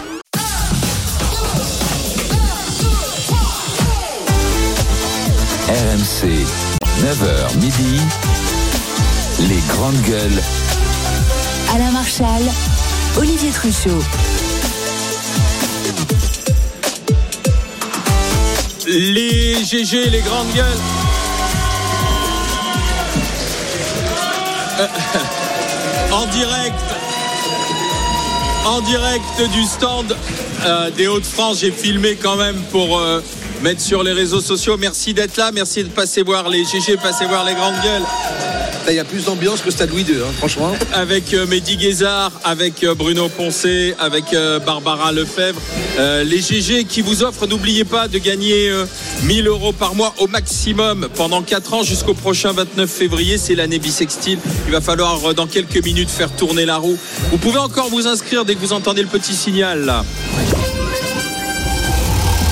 Vous envoyez roue par SMS au 732-16, roue par SMS au 732-16. À vous de jouer, à vous de gagner. Avant de reprendre notre discussion sur faut-il une trêve pendant les, les Jeux Olympiques, eh bien, on accueille euh, Michel Videm qui est avec nous. Bonjour Michel. Bonjour. Michel, il est meilleur ouvrier de France, il est sommelier, conseil, animation, formation événementielle. Et il est là, euh, Michel, avec une préparation de cocktails sans, sans alcool. Sans alcool, voilà. Ça a été bien difficile pour pouvoir trouver des produits, notamment des Hauts-de-France, euh, puisque euh, des fruits rouges, certains fruits, on ne peut pas les avoir en sirop et sans alcool. Donc j'ai donc réalisé une petite recette spécialement pour vous. Ah, génial. Alors, Super. vous êtes maître sommelier à Boulogne-sur-Mer, on va le rappeler. Oui. Alors, qu'est-ce que vous avez, qu'est-ce que vous avez réalisé comme Alors, recette sans alcool sans le alcool, bien Sans évidemment. alcool. Ça, c'était pour Bruno Poncet aussi. Voilà, prévenu. petite préparation donc de betterave, betterave crue et cuite, euh, émulsionnée et euh, passée au mixeur, avec un petit confit de, de rhubarbe dedans. Donc rhubarbe apporte un apport de- de- d'acidité, la rhubarbe de la sucrosité. Petite pointe d'acidité parce que ça c'est le côté sour qui va vous donner le peps du cocktail. Et le tout sera complété par une limonade blanche euh, La dans le gosse. temps. Voilà. La gosse. La limonade d'antan, avec le, le, le, Ah ouais. le bouchon Avec à le bouchon à l'ancienne. Le métal, tac, Voilà. qu'on Hein, ouvre. ouais. Voilà. Alors, comment c'est constitué Alors, c'est- allez-y. Alors, on y va Alors on y va, c'est parti. Allez, dans On rafraîchit d'abord euh, le shaker. Avec les glaçons. Hop, on met les glaçons dans le shaker. Combien on en met de glaçons C'est quoi Il faut en mettre. La majorité de glace, plus on peut mettre de glace, plus on va pouvoir rafraîchir le, le plus rapidement. Il y en a une bonne dizaine là de Bonne glaçons. dizaine. ouais. Alors un jus de citron qui a été filtré auparavant. Ensuite, je vais mettre euh, la préparation donc de betterave. La betterave. La betterave, ça y est, dans le shaker. Faut mirer pas mal de cuillères quand même de betterave, hein, parce Ouais, qu'elle est là. On met pas C'est mal. c'est très betterave. hein. Ça va rappeler la cantine. C'est assez rouge, Alors, par-dessus la betterave. Alors, je vais on quand même mettre, limonade. ouais, je vais mettre un peu de pétillant, chose qui ne se fait assez rarement euh, dans un shaker, puisque forcément, Oui, ça va mousser. Ça va pas Ah éclabousser partout, ça va pas déborder partout. Ouais, non, on va en mettre, on va en mais mettre c'est- très peu. Attendez, c'est le maître sommelier. Ah. Le meilleur de ouvrier de France. De Boulogne-sur-Mer. Il est mof. Je vais casser un petit peu la bulle avec ma cuillère à mélange, voilà, de façon à, à rendre de- ce pétillant euh, plutôt plat. Voilà. Ensuite, Eh, on rajoute. Et ensuite, on va Et alors là, on va, on va un peu agiter. Donc, rhubarbe, betterave, de la glace. Hop. Voilà. Le... Voilà. Mais alors, il y a un geste qui est toujours le même pour Oui, mélanger. Alors, en fait, il faut réussir à avoir un geste assez à l'horizontale de façon à ce que le liquide aille bien du début jusqu'à la fin et se rafraîchisse. Voilà. D'accord. Oh, attention. Et alors, ensuite, Michel, là, voilà on va résultat. pouvoir goûter la Et préparation. c'est Barbara qui va goûter, bien entendu. Voilà. Ah bah c'est 100% végétal et sans c'est alcool. vegan. C'est pour toi. hein. Et il reste simplement à filtrer dans un verre. Petit verre. Alors c'est du sucre Oh. au-dessus? On pourrait appeler ça le cocktail Barbara. Oui, Voilà. J'ai fait ce qu'on appelle un givrage crousta, c'est-à-dire un givrage assez bas. avec euh, petite croûte Avec de sucre petit- sur les rebords du, verre. Voilà. Alors. Michel, je vous propose moi. de donner ça à Barbara. Barbara, donc tu goûtes ce cocktail qui s'appelle, Michel, on peut le rappeler donc? Eh bien, on va l'appeler euh, le cocktail RMC. euh, Ou le cocktail GG. c'est- cocktail C'est le cocktail Barbara, GG, regarde. puisqu'il a été créé spécialement pour vous. C'est bon, hein? Alors, on sent beaucoup le citron. Oui. Et la betterave? La- Et la rhubarbe? Un peu. La betterave, non. Ouais. Mais on sent bien le citron. Non, c'est très très bon. hein. On aurait pu également encore euh, allonger un peu à la limonade. Oui, parce que là, on sent pas les bulles. Voilà, Est-ce que ce cocktail va rendre Barbara plus délicate ou plus douce? Non, je pense Ah, je pas. ne sais pas, je ne crois pas. Non, parce que lui redonne de l'énergie. Oui, Ça je m'étonnerait beaucoup. Est-ce que je est-ce qu'il te plaît ce cocktail? Il me plaît beaucoup. Le cocktail Barbara fait en direct Voilà. du stand dans la région des Hauts-de-France Ah, par bah. Michel euh, Videm, meilleur ouvrier de France, Il est en train de servir des petits verres. cocktail. Il est à Boulogne-sur-Mer. Je ra- Elle ra- Tu rajoutes un peu de limonade. Ah Oui. Tu, un peu de sucre. C'est ma, ma touch. C'est ma personal touch. La touch Barbara. Pendant que Michel nous Elle sert des petits verres de cocktail sans alcool. Donc on peut boire sans Mmh. modération. Avec les bulles, c'est bon. Ah, c'est bah oui. Alain Marchal est très triste que ça soit sans alcool d'ailleurs. Parce que bon, Alain, il tape un peu dans la gourde. Non, mais c'est hyper bon. Tu sens même Et pas. pas de conneries parce que c'est après tout, tout le monde va te croire en plus. Alors fais voir. Ah, c'est bon. C'est très C'est bon. original comme saveur. Ah oui C'est frais de bon matin. Ah ouais. Attends, on va faire passer. Après ton café, J'aime beaucoup. ton- Le ta cocktail lait, Barbara nous plaît beaucoup, Michel. Bravo, c'est parfait. félicitations. Merci, monsieur. Merci à vous. Merci, monsieur le meilleur ouvrier de France, Michel euh, Didem de À la vôtre. Boulogne-sur-Mer. Bravo, monsieur. À la vôtre, mon cher Michel, sans alcool. Allez, on revient à notre débat. Faut-il une Ah oui, trêve bon, sociale pendant bon, les. Jeux T'as vu comme c'est bon, Ah, comme c'est frais bon, c'est très frais. C'est frais. Bravo, bravo Michel. Sans alcool. merci. Félicitations, on applaudit Michel de Boulogne-sur-Mer. Merci beaucoup. Il y a Fais la bise à Franck Ribéry. Jérémy Et qui est bravo avec à nous. tous les mofs, hein, bravo à tous les meilleurs ouvriers de France, parce que voilà, ça c'est du patriotisme. Meilleur ouvrier de France en quelle année, Michel Euh, 2004. Anti-grève, 2004. 2004. 20 ans pile. Oui, exactement. Pas des gens qui font grève, hein, je peux Ah. vous dire. Non, le meilleur Ah, non. ouvrier de France, lorsqu'on a la médaille, c'est de la faire briller ensuite. C'est-à-dire, c'est la transmission, justement. Ouais. Bravo. Bravo. Et là, il va aller Et la transmettre. et- Alors attends, parce qu'il va aller transmettre et former à Madagascar. Je Là. pars euh, là après-demain pour Madagascar euh, pour 15 jours, une semaine où je vais faire de la formation à l'Institut Vatel euh, donc de Madagascar et ensuite euh, j'enchaîne sur une semaine française sur la mise en avant des fromages de France euh, pour l'ambassade de France et ensuite je prends l'avion et je vais en face à l'île Maurice où je vais travailler pendant une semaine avec quatre grands chefs euh, étrangers. Et vous n'allez pas faire la grève. Les, les ouvriers de France ne vont pas faire la grève pendant les Jeux Olympiques, on est bien d'accord. J'espère bien. Bravo. L'excellence Voilà la française. française, l'excellence française. Bravo. s'exporte à travers le monde. Alors justement, Merci. Jérémy est serveur dans la restauration. Il nous appelle de Mayenne. Bonjour Jérémy. Bonjour. Bienvenue, euh, bienvenue Jérémy. Alors qu'est-ce que vous en dites? Est-ce qu'il faut oui ou non une trêve pendant les JO, Jérémy? Oui, je pense qu'il faut une trêve. Ouais. Après, j'entends bien euh, que chacun défende son bout de pain, que ce soit euh, Bruno Poncet ou Barbara, Lefe- Barbara Lefebvre, mais pendant quelques semaines, ce serait cool de, voilà, de lever le pied. On va encore passer pour des quiches, quoi. Et, Il faut euh, penser moi, surtout à que- quoi? À l'économie, à l'emploi, c'est ça Jérémy? Ben, ça crée des emplois, oui. Euh, euh, moi, en tant que serveur, si j'étais en région parisienne, ça me ferait du boulot. Et nous, on peut pas se permettre de faire grève comme ça en tant que serveur. On peut pas. euh, moi, si demain je dis à mon patron, je fais grève, il va me dire, bah, tu vas faire grève pendant un moment, parce qu'il va pas me. Enfin voilà, on n'a pas. Ah ouais, parce que Et vous n'avez voilà, pas la c'est sécurité de l'emploi comme certains. C'est tout le monde entier qui va nous regarder. C'est bien parce que- Pendant un Mais moi, mois, j'entends ce que ouais. vous dites. Non mais j'entends Jérémy, mais voyez par exemple le fait que dans la restauration, etc., vous ne soyez pas en capacité de pouvoir exprimer vos, vos besoins euh, d'un point de vue de, de progrès social et d'augmentation de salaire, c'est ce qui explique peut-être que justement dans la restauration, ça plafonne tellement bas qu'ils n'arrivent pas à recruter. Et peut-être que si vous aviez les moyens d'exprimer des revendications et si les formidables syndicats euh, de la restauration écoutaient Oui, un petit peu plus la base de la base de la base, eh ben peut-être que la situation elle serait moins délétère pour ceux de tout en bas. voyez Je suis d'accord avec vous, mais les syndicats en restauration, ça fait longtemps qu'on n'y croit plus. Vous voyez Ah, jamais, bah oui. vous, vous- savez- vous voyez jamais des serveurs descendre dans la rue. Euh, nous, on n'a pas le choix, faut, faut bosser quoi. Et là, Bah, pendant les JO, ça va faire des boulons, ça fait des emplois. Enfin voilà, c'est ça que je me dis aussi. Non, mais ça, ça c'est la carte postale qu'on vous vend, mais c'est pas vrai. En fin de compte, tout le jeu, on a, bien- on a bien vu. Ah, donc pendant les Jeux Olympiques, on va pas. Alors laisse-moi finir mon petit, mais- mon petit poulet. Tout à l'heure, t'étais tout rouge. Calme-toi, je vais te dire un truc. Faut déjà savoir déjà. Ce mec, j'en peux plus. Déjà, Incroyable. toutes les infrastructures ont été construites par, euh, par des équipes qui, euh, de, de, de- de personnel étranger qui ont construit les infrastructures, tout le monde le sait. Deuxièmement, là, le gouvernement et, euh, et, euh, la région parisienne et Madame Hidalgo ne recrutent que des bénévoles. D'ailleurs, ils n'arrivent pas à trouver parce qu'ils veulent pas les payer. Donc, alors, expliquez-moi à quel moment dans donné les on va générer de l'argent. dans les hôtels, il y aura que des bénévoles. Alors, eux. ils vont hôtels pas être que Paris. Je sais pas comment vous réfléchissez. Alors attendez Jérémy, parce qu'on a Vincent qui est contrôleur SNCF Non, mais côté il mélange, du Mans. tu sais qu'ils mélangent tout. Attends, attends. Là, ils sont en train de tout mélanger. Attends, Vincent, bonjour. Oui, bonjour. euh, bonjour à tous. Bonjour Vincent. Con- Bonjour, Vincent. Alors vous êtes contrôleur SNCF, c'est ça? Ouais, TGV, me- TGV Montparnasse. Ah oui, euh, effectivement, Montparnasse Le Mans, 50 minutes, c'est ça? Ouais, c'est ça. Bah, vous près. connaissez bien puisque vous êtes euh, de Sarthe, euh, c'est ça? Ah non. Non, je suis pas de la Sarthe, mais j'ai mon beau-frère et ma belle-sœur qui sont dans la Sarthe et avec mes nièces Ah. et je vais les voir souvent. Je dis tout, voilà. Je les embrasse d'ailleurs. Mon cher Vincent, euh, dites-moi, est-ce qu'il faut une trêve, une trêve ou pas alors? Ah bah, euh, Moi, je vais être original pour un contrôleur. Je vais dire non.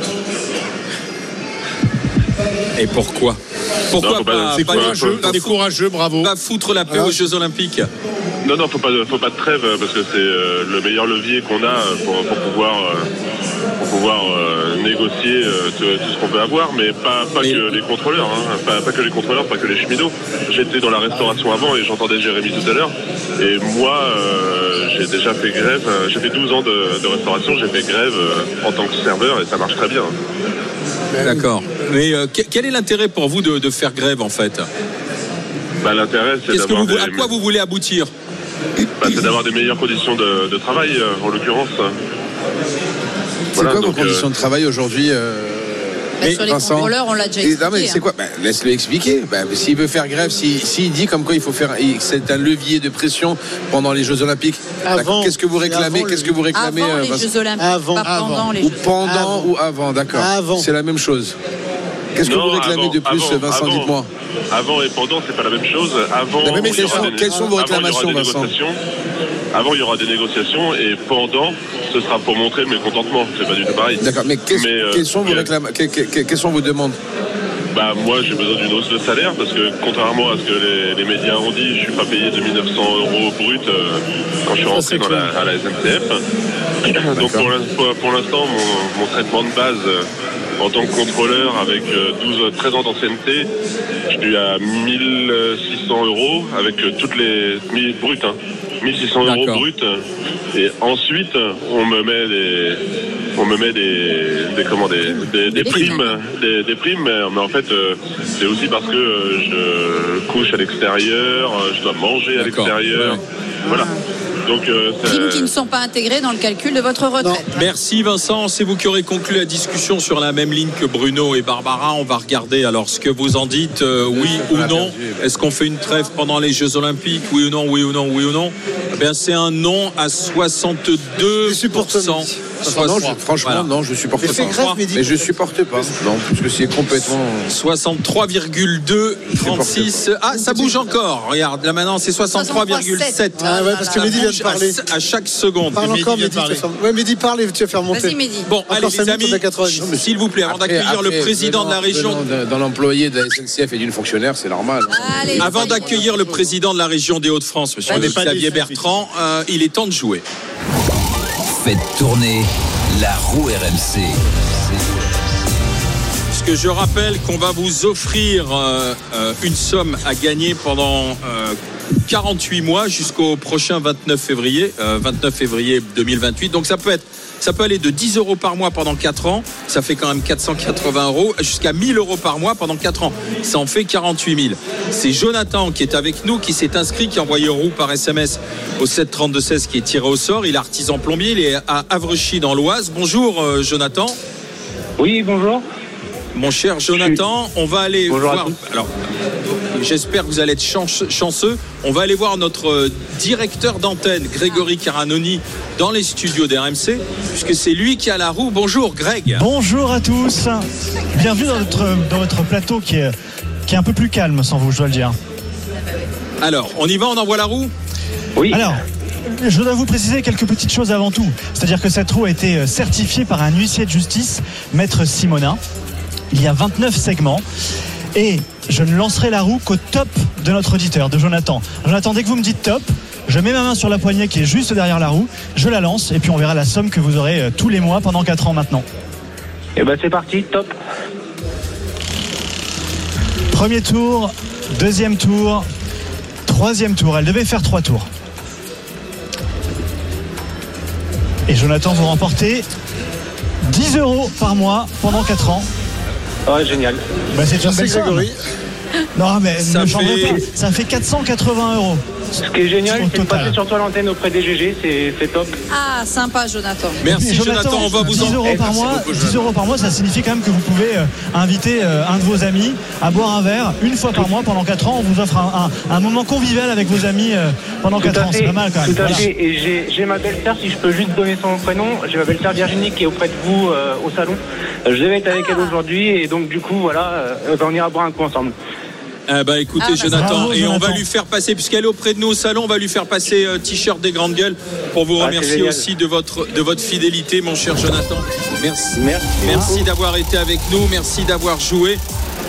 Et euh, vous pourrez jouer tout à l'heure avec Estelle aussi et tenter de gagner 10, 20, 50, 100, 200 ou 1000 euros par mois. Pendant 4 ans, vous envoyez roue par SMS au 7 32 16. Euh, Dans Envoyez un Grégory la muscu quand même. Dites à Grégory qu'il aille à la muscu pour qu'il ait un bras un peu plus puissant quand même.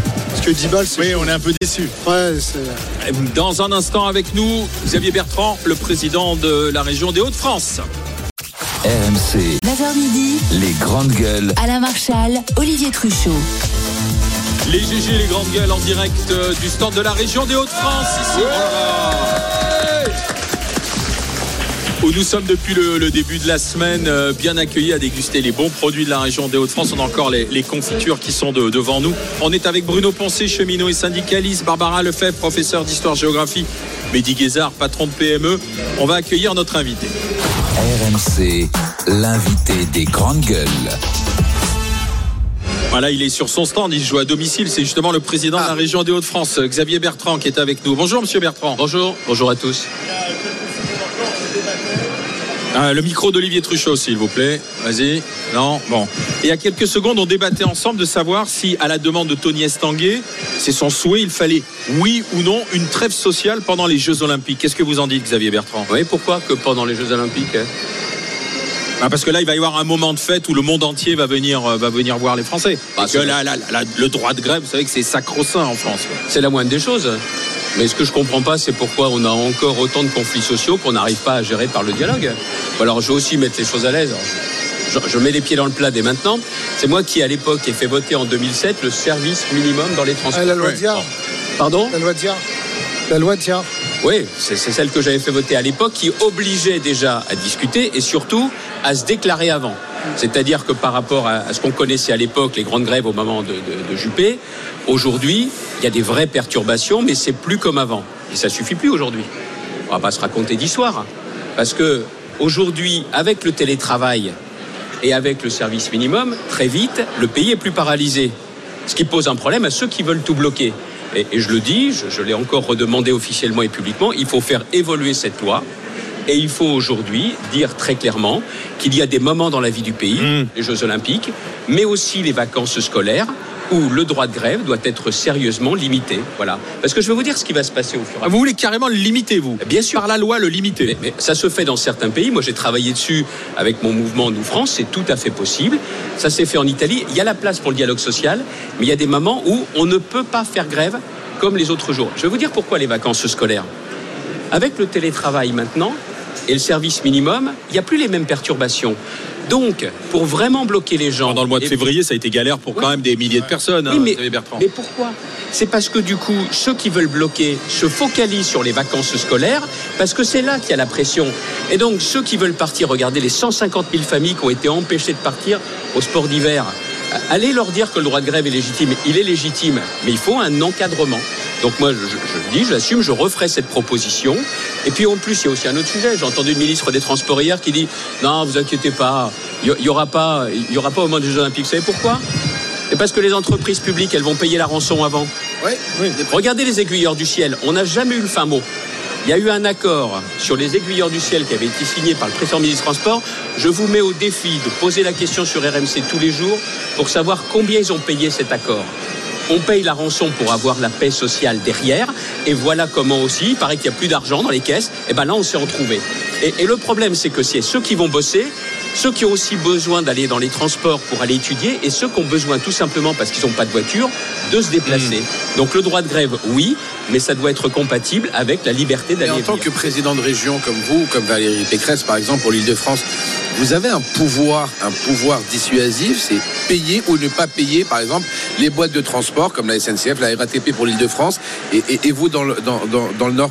Mais justement, pourquoi vous n'usez pas de ce On n'a pas, pouvoir on n'a pas ce droit. Bah, Vous avez le pouvoir de payer ou de pas payer. Non, vous non. payez des prestations de transport. Vous Oui. les payez en tant que. Mais quand il y a une grève, quand il y a une grève, le service n'est pas assuré. Dans ces cas-là, bien évidemment, vous payez pas. Mais comment vous faites pour tout simplement dire que vous ne pouvez pas faire grève dans toutes les conditions? Ça, c'est au niveau de l'État. Ce que j'ai fait à l'époque, c'est parce que j'étais ministre. Et aujourd'hui, cette responsabilité-là, c'est celle du gouvernement. Du ministère des Transports. en Exactement. Alors, attendez, pas le ministère des Transports tout seul. Il faut qu'il y ait le président de la République et Premier ministre qui disent bon, écoutez, maintenant, on va faire une nouvelle loi pour avoir un service vraiment minimum, un service garanti. A priori, le ministre des Transports a écarté l'idée euh, de, de changer la loi. hein. Bah, C'est faut pas d'actualité. Bah, il faut du courage aussi. Il faut du courage. Sauf qu'un jour, moi, ce qui, ce qui, ce qui m'inquiète, c'est qu'un jour qui ne sera pas fait comme un autre, avec des gens exaspérés, j'ai pas envie qu'on ait justement des affrontements et qu'il y ait la colère qui monte. Vous savez, ce qui s'est passé au, au moment des, euh, au moment des vacances scolaires, 150 000 familles, il faut voir ce que ça représente. Et, ceux qui ont galéré comme c'est pas possible. Et dans un pays où il y a autant de colère, de faire diminuer les risques de la colère, c'est pas bête. hein. Enfin, la colère, elle n'est pas entre, entre salariés. La colère, elle est entre ceux qui les dirigent, ceux qui leur font faire n'importe quoi, ceux qui les empêchent de vivre décemment de leur travail. Elle est là, la colère. Et puis, moi, vous me faites. euh, Enfin, moi, ça me fait rire. Derrière vous, il y a d'autres gouvernements qui sont succédés et des gouvernements qui étaient certainement plus durs que le vôtre. Pourtant, le vôtre était déjà pas mal. Et ils sont, ils sont pas venus sur ce sujet-là. Parce que ce sujet-là, à un moment donné, il faut être correct. Si vous commencez à interdire le droit de grève en France, et on vise pas que les cheminots, faut pas oublier tout le monde. hein, parce que les grèves, ça peut toucher tout le monde et ça devrait toucher tout le monde. Parce qu'aujourd'hui, tout le monde se plaint de ses conditions de travail. Eh ben, allez-y. Nous, on attend que ça. Et on en reparlera rapidement, en fait. Ouais, parce que vous venez de le dire, faut du courage. À l'époque, ça n'a pas été simple quand on l'a fait, c'est vrai. Mais seulement, eh, le droit de grève, il existe toujours, mais on n'est pas obligé non plus de bloquer et de pénaliser tout le monde. Alors, et quand vous dites vivre décemment, patrons. vivre Apprenez le dialogue social à nos patrons, on ne demande que ça, nous. ouais, vivre décemment, excusez-moi, excusez-moi, on dit vivre décemment là au salon de l'agriculture, quand on voit ce que gagnent les agriculteurs.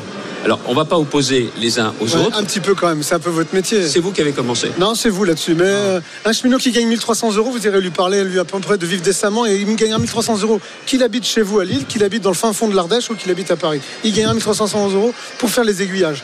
Allez lui parler aussi, on verra. Monsieur, je vais vous dire une chose. Je connais bien parce qu'en plus, c'est moi qui ai eu à faire la première Ouais, moi, j'ai fait des manifs sous vos fenêtres quand vous avez fait la- l'ouverture de la concurrence. Alors, moi, je me connais. Ah, c'était toi Alors, Non, attendez. on était un petit peu quelques qui- milliers quand même. Et on va juste remettre les pendules à l'heure. Service minimum, c'est moi. La première réforme des régimes spéciaux, c'est moi. Et vous savez où je suis allé pour faire cette loi? À la fois dans une loco discuter avec des conducteurs et aussi au foyer Chalon, à la gare de Lyon, pour justement voir avec eux et leur expliquer en face. L'ouverture à la concurrence, c'est pas moi qui l'ai fait voter, mais je l'applique. Et je l'assume à 1000%. Et ce que je veux vous dire, vous me dites salaire à 1300 euros. Très bien, ça c'est le SMIC. Il y en a quand même aussi avec des salaires qui sont un peu plus importants que ça. Non, mais ça, vous parlez de mes patrons, vous parlez de Parly, votre copine qui a été longtemps au milieu. Voilà. Et quand j'ai de- des copains, je les assume. Je vais vous dire, vous voulez que rien ne bouge, rien ne change, mais vous Non, non, ne pouvez pas continuer Apprenez le dialogue à social à nos pénaliser. patrons. Ah, monsieur, Voilà. et vous me dites ça, le dialogue social, j'étais ministre des Relations sociales et je le pratique plutôt régulièrement parce qu'on gagne toujours à parler avec les gens. Et quand vous dites dès le début, eh, venez, venez, on vous attend, c'est pas ça Non, que c'est j'appelle pas du que je dialogue social. Alors, on va changer aussi de sujet. un beau Euh, sujet pourtant. Un oui, c'est un bon sujet. sujet, mais il y a un sujet d'actualité. c'est- Et vous avez euh, euh, eu une influence visiblement, puisqu'hier, les sénateurs et, et beaucoup de sénateurs de droite ont finalement euh, accepté d'inscrire l'IVG dans la Constitution. Vous avez pris la plume, vous avez écrit une tribune dans le magazine Elle, euh, en demandant justement, euh, si j'ai bien compris, à vos amis de ne pas se tromper de combat et qu'il fallait effectivement, et c'était sans eux d'histoire, inscrire l'IVG dans la Constitution. Pourquoi? Aujourd'hui, la, loi Veil, elle est pas remise en question en, en France. Ouais, mais dans 5 ans, dans 10 ans, dans 20 ans, qu'est-ce qui garantit qu'un jour elle sera pas remise en cause? Et que par exemple, un gouvernement décide de moins bien la rembourser, de moins faciliter l'accès, de restreindre la durée pendant laquelle on peut faire pratiquer une IVG. Si c'est dans la Constitution, on ne pourra pas y toucher. Jamais. Jamais. Vous, vous Alors mettez que- par balle en fait à cette euh, c'est ça C'est pas la formule c'est à laquelle j'aurais imagé bah, pensé, si, vous- mais- bah, en, en quelque sorte c'est ça c'est si vous si, si ça rentre justement dans la constitution comme ça va être le cas y toucher vous c'est intouchable c'est intouchable c'est dans Vous un coffre-fort merci au revoir quoi Mais c'était pas gagné au Sénat. Oui, mais je vais vous dire aussi pourquoi. C'est que autour de nous, il y a des pays qui font ça. Regardez les États-Unis. La Cour suprême dit ah, maintenant c'est plus euh, quelque chose de garanti au niveau vrai, fédéral, c'est État après État. État, ouais, chaque État qui Et décide. on va en faire moins loin de nous. La Pologne, l'Italie. La Pologne, ils sont revenus d'une certaine façon sur les garanties qui étaient données. Et je pense que ça fait partie des, des- des droits des femmes qui doivent être vraiment garantis en permanence, c'est-à-dire tout le temps, et il fallait que ce soit dans la Constitution. Et j'ai dit aussi à mes, à mes amis sénateurs, il faut voter conforme. On ne va pas être derrière des argumentations juridiques pour dire non, il y, a- il y a tel ou tel sujet, tel ou tel mot, telle ou telle virgule qu'il faut placer. Il faut voter. Ça a été fait hier. Puis regardez un peu ce que disent les Français. Quasi l'unanimité. Il faut le faire, c'est la question aussi. Il paraît que les sénateurs se sont fait engueuler par leurs filles, par leurs femmes, et que ça a joué. Il y a eu euh, une pression familiale pour euh, certains sénateurs, ça a été raconté. Ouais, puis aussi les femmes sénatrices, euh, même de la, Qui étaient- la majorité sénatoriale, qui étaient à la pointe, qui, qui m'ont dit sur ces sujets-là, il n'y aura pas de discipline de groupe, c'est un vote de conscience. Je comprends que certains y soient Ouais, pas normal, favorables, normal. mais je pense que sur un sujet comme ça, au bout d'un moment, qu'est-ce qui est le plus important? C'est les droits des femmes. Et on n'en fera jamais assez pour justement protéger les droits des femmes. Et que ce soit dans la Constitution, c'est vraiment une très bonne chose. Ce qui est bien c'est justement cette loi Barbara, sur ce sujet. Mais par ailleurs, qu'est-ce qu'on pourrait faire, Monsieur Bertrand, pour aussi faciliter l'accès, et le, le- le- le libre accès et un accès éclairé à la contraception? Parce qu'aujourd'hui, l'objectif quand même pour les femmes, c'est de- d'essayer d'éviter le plus possible d'avoir recours à l'IVG. Je vous rappelle que les, les femmes, c'est la tranche d'âge 20-29 ans qui ont le plus recours à l'IVG et que le nombre d'IVG ne, ne baisse pas. On est toujours à 230 000 IVG par an. Alors je veux bien, j'ai entendu que pour certaines, euh, on nous explique que oui, oh, c'est assez banal d'interrompre la grossesse, mais enfin pour beaucoup de femmes, ça reste quelque chose de douloureux et qu'en plus elles ne partagent pas toujours avec les hommes qui les ont mises aussi dans ces situations.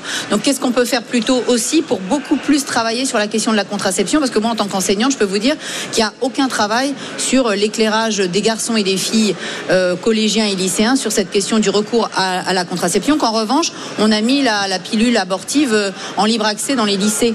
Je pense que ce serait bien, avant de mettre en libre accès la pilule abortive, de vraiment travailler la contraception qui permet aussi de se protéger contre les maladies sexuellement transmissibles, qui progressent en France. Totalement d'accord avec vous, je n'aurais pas faire l'ancien ministre de la Santé, mais c'est la prévention et c'est l'information. Oui, mais Il y a- le a gouvernement est choses. absent là-dessus. Il y a deux choses, c'est euh, la médecine scolaire. La médecine scolaire. Il y en a plus. On fait partie d'une, ouais, à peu près là, euh, d'une génération qui a, qui a connu une médecine scolaire. Il y en a plus Il y avait des médecins à l'école, ouais, c'est collège. vrai, Ouais, faisait l'école. des visites à l'école. Ouais, ouais. Ouais, Là aujourd'hui, on voit qu'il y a plein d'endroits où ça n'existe plus du tout. Mais monsieur, le, monsieur Bertrand, dans mon collège, c'est une demi-journée d'infirmerie ouverte. Voilà. Par semaine Et des Par semaine, un petit collège de 400 élèves, il y a une demi-journée d'infirmerie. et des infirmières qui vous disent dans certains endroits qu'elles détectent justement chez des adolescents des, des problèmes dentaires, vous ne pouvez pas imaginer, des problèmes de surdité, Les et que bien souvent vous avez aussi euh, des, des jeunes qui vont pas forcément chez le médecin aussi souvent qu'ils devraient. Et la médecine scolaire, ça vaut la peine d'investir. Et puis après, il y a aussi le planning familial. J'ai le planning familial chez moi à Lille. Ils ont été objets de, de tags, tout ça en, en ce moment. Il faut les soutenir aussi, le planning familial, parce que c'est aussi l'information, l'accès à la contraception, parce que c'est par tous les moyens, il faut développer Oui, mais justement- Moi, je crois beaucoup à la prévention. Vous voyez, un, un des regrets que j'ai, euh, je suis resté un certain nombre d'années ministre de la Santé, mais j'ai voulu faire basculer le système vers plus de prévention. Il y a, il y a- il y quelque chose qui existe, notamment pour les enfants, MT Oui, t'es dans la sécu, oui. C'est moi qui l'avais lancé à, à l'époque, c'était sur de la prévention, ou alors pour, pour les femmes un peu plus âgées, l'ostéodensitométrie qui permet de mesurer justement les risques d'ostéoporose. justement, vous, a- vous avez cette double casquette, c'est-à-dire Paris en tant que ministre C'est et ça. président de région. Alors, qu'est-ce qui est pas en même temps Non, non, bien sûr, mais justement, vous voyez les deux. Mais je voudrais comprendre qu'est-ce qui est le plus efficace justement pour remettre de la prévention localement? C'est d'être ministre ou c'est il faut le déléguer. Là, c'est la vraie décentralisation, c'est-à-dire c'est aux régions de le faire. Euh, dans les dans Parce les que- parce que les, les collèges c'est les départements Et les lycées c'est les régions Oui, puis la pénurie de médecins et d'infirmières scolaires, ça date pas de seulement de Alors- M. Macron, ça remonte à l'époque de M. Chirac et de M. Sarkozy aussi. Alors, Donc justement- vous y avez votre part aussi hein, dans cette euh, déshérence de la, la prévention euh, médicale dans les établissements scolaires. Ouais, est-ce que les régions on doivent avait reprendre fait- la main? Si on avait fait aussi de boulettes que ça, depuis maintenant 12 ans qu'on n'y est plus, fallait pas se gêner pour tout changer. Ah non, mais je vous. Voilà. Oh là là, moi, c'est pas moi qui vais Non, mais dire alors, que c'était justement- mieux après, hein, mais c'était bah, pour réinvestir le terrain. Des erreurs, je suis plutôt du genre à assumer. Oui, oui, mais- payer les Les erreurs des ont été aggravées euh, par la suite, je vous dis pas le contraire. mais justement, bon. pour réparer Attendez, il y a Ça, un ça sujet que vous avez oublié. Médecine du travail aussi. Oh bah n'en parlons pas pas. les jeunes, mais Oui. là aussi, c'est un Jamais vu alors à l'éducation. justement est-ce que ça doit Pardon. se faire à l'échelle locale ou c'est le, le ministère alors si on veut vraiment être efficace Et si on changeait le système C'est ce que j'appelle, je le dis ici, de Vous êtes courageux, des régions. Vous êtes Non. courageux. Non, Allez-y, allez-y, allez-y, allez-y. allez-y. expliquez. On peut plus continuer avec les rustines. Ça marchera plus. Et le système de santé dans son ensemble, c'est quand même quelque chose qui, qui- qui- une chose les plus importantes dans notre pays. C'est en train de s'affaiblir année après année. Ça peut pas continuer comme ça. Il y, y a un certain nombre de sujets sur lesquels il faudrait qu'il y ait une forme d'union sacrée, mais on peut pas continuer. Donc vous me dites, comment on fait? On est sur le centre des régions de France ici. C'est ce que j'appelle la République des territoires. Paris s'occupe des grandes orientations et de ce qui est régalien. La justice, la sécurité, l'immigration, la préparation de l'avenir. Et pour le reste, qu'il y ait beaucoup moins de choses qui se décident à Paris. On est un pays génial. Faire Mais tout est paralysé parce que tout se décide à Paris. Tiens, vous prenez les inondations que j'ai. Ici, on est euh, à la fois avec les difficultés des, des agriculteurs, mais aussi un peu la fête, les producteurs, le, le partage. Mais j'ai encore dans, dans le Pas-de-Calais des gens qui souffrent. À chaque fois qu'une décision doit être prise, il faut qu'il y ait un ministre qui vienne pour qu'il voit la situation, ça remonte à Paris et ça redescende. Vous croyez pas qu'on pourrait davantage décider sur place on a fait des Et en grandes matière régions de- pour ça justement Non, non. Oui, mais on leur a pas Non. donné le pouvoir. Et on a, on Il a- a tout dit. On n'a surtout pas donné les financements. Eh ben, vous avez Ah, les- les vous deux sont bien. Les deux sont liés. donc ça veut dire que soit du point de vue des inondations ou de, la, ou de la santé les régions pourraient prendre la Vous main et des, le grands, faire des grands lenders euh, à, à l'allemande Je, je le dis, aujourd'hui, on a, on a trois compétences principales l'économie, les lycées, les, les transports. Et, et encore, euh, sur, les, sur les transports, j'ai le droit de faire un chèque à la SNCF Voilà, et, et de râler quand je suis pas content. Je fais pour essayer d'améliorer les choses et d'ouvrir à la concurrence, même si c'est la SNCF qui gagne, oh, elle se remet en question. Bon, on, on va, on va plus loin. La santé, mais qu'on me donne les clés, qu'on me donne les clés pour que notamment je puisse en mettre en place une politique de prévention. Mais aujourd'hui, c'est quand même un Mais vous pays feriez, quoi, vous feriez quoi aujourd'hui pour la vous santé, par exemple, dans le domaine de la santé En tant que président de région, on a un problème de manque de personnel, d'infirmiers, d'aides-soignants, de médecins. Qu'est-ce que vous feriez Eh bien, de réponse- plus que les autres Réponse après la pub. Xavier Bertrand, président de la région des Hauts-de-France, à domicile sur le stand de la région des Hauts-de-France, ici au Salon de l'Agriculture avec les GG. RMC, 9h midi, les grandes gueules. Alain Marchal, Olivier Truchot. Grande gueule en direct sur RMC, RMC Story, les grandes gueules au stand de la région Hauts-de-France, ici au pavillon des régions. Avec euh, le public, bien sûr, nous sommes au salon de l'agriculture. J'ai vu qu'il y avait une petite distribution de, de t-shirts RMC, t-shirts DGG. Tiens, qui va un t-shirt? Allez, là-bas. Ah bah non, mais non, tu vas pas y arriver. Allez hop Ça y est, c'est parti. Monsieur Xavier arrivé. Bertrand, président arrivé. de la région des Hauts-de-France, est avec nous. Et alors, il y avait la réponse à ce que dit Mehdi Guézard sur euh, comment les régions peuvent concrètement apporter, notamment dans le domaine de la santé. Je vous laisse répondre. J'ai la compétence, j'ai les moyens, je recrute des professionnels de santé, mais qui ne font que voir les patients. Plus aucune formalité médicale, plus aucune. C'est, enfin, plus aucune formalité administrative. On ne s'occupe plus de ça. Je, je- je visitais dernièrement un, un hôpital de proximité. On me dit tiens, on a un nouveau chef du service de médecine générale. C'est un généraliste. Je vais le voir, je discute avec lui. Il me dit c'est simple. Quand j'étais généraliste, je passais 50% de mon temps à faire de la paperasse. Depuis que je suis ici, c'est un hôpital de proximité, hein, pas un grand CHU. Il dit 20 à 30% de mon temps. J'ai fait des études pour soigner des gens, pas pour remplir des papiers. Il a raison. Et, et le sujet, c'est raison. que il faut leur faire gagner du temps, mais, mais vraiment. Deuxièmement, lutte contre l'obésité, les cancers. C'est dans ma région qu'il y a le plus de ces deux fléaux, obésité, cancer. Qu'on finance des actions tiens, de prévention à nouveau, de pouvoir recruter du personnel et de pouvoir justement avoir cette action profondeur, et pas seulement dans les grandes villes, aussi parfois avec des systèmes, des permanences itinérantes, des bus itinérants, pour justement jouer cette carte de prévention. Et si j'allais plus loin, et là c'est pas seulement un président de région, c'est au niveau national, si on veut jouer vraiment la carte de la prévention, c'est surtout ce qui est imagerie, qu'on pourra faire des vrais progrès pour justement éviter des accidents Ouais, cardiovasculaires, tout ça du cancer. Aujourd'hui, je l'ai pas. Ah non, il faut lui Et donner. puis surtout, surtout que j'ai pas les clés. J'ai pas les clés. Mais on me donne ça du jour au lendemain, et on verra si on est bon ou si on est nul. Mais je pense que dans cette direction, on peut vraiment faire. mieux. Alors, euh, on est au salon, euh, c'est la fête, on est là pour mettre euh, notamment en valeur les produits euh, de la région de France et des autres régions, mais la crise agricole, elle n'est pas terminée. Bon, euh, ce qu'a fait le gouvernement jusqu'à présent, euh, qu'est-ce que vous en pensez? Je sais pas trop ce qu'ils ont fait. Non, mais je vais être franc avec, je vais être franc avec vous, parce que il y a une série d'annonces. Ouais, mais ça fait sept ans. engagements. Mais ils ont Ça fait de la communication, ça vous l'avez vu quand même. Ouais, bah voilà, voilà. Moi j'aime bien votre émission parce qu'au final, euh, vous, vous dites les choses, vous les dites, vous les dites très bien. Bah, je vais les dire comme vous. Ça fait sept ans qu'ils sont là. C'est pas pendant les huit jours, les neuf jours du salon que ça va être réglé. Parce que il y a plusieurs choses. Déjà au niveau européen, faut dire la vérité. Quand le gouvernement dit on est contre le Mercosur, eh ben si rien n'est fait, le Mercosur il va s'appliquer après les élections européennes. Mais bien sûr. C'est-à-dire que les Allemands le veulent. hein. Mais les Allemands le veulent. La nouvelle commission, elle va dire on ratifie.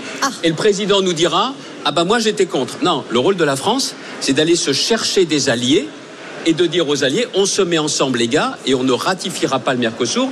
Et la future commission, si elle veut qu'on vote pour elle, elle prend l'engagement.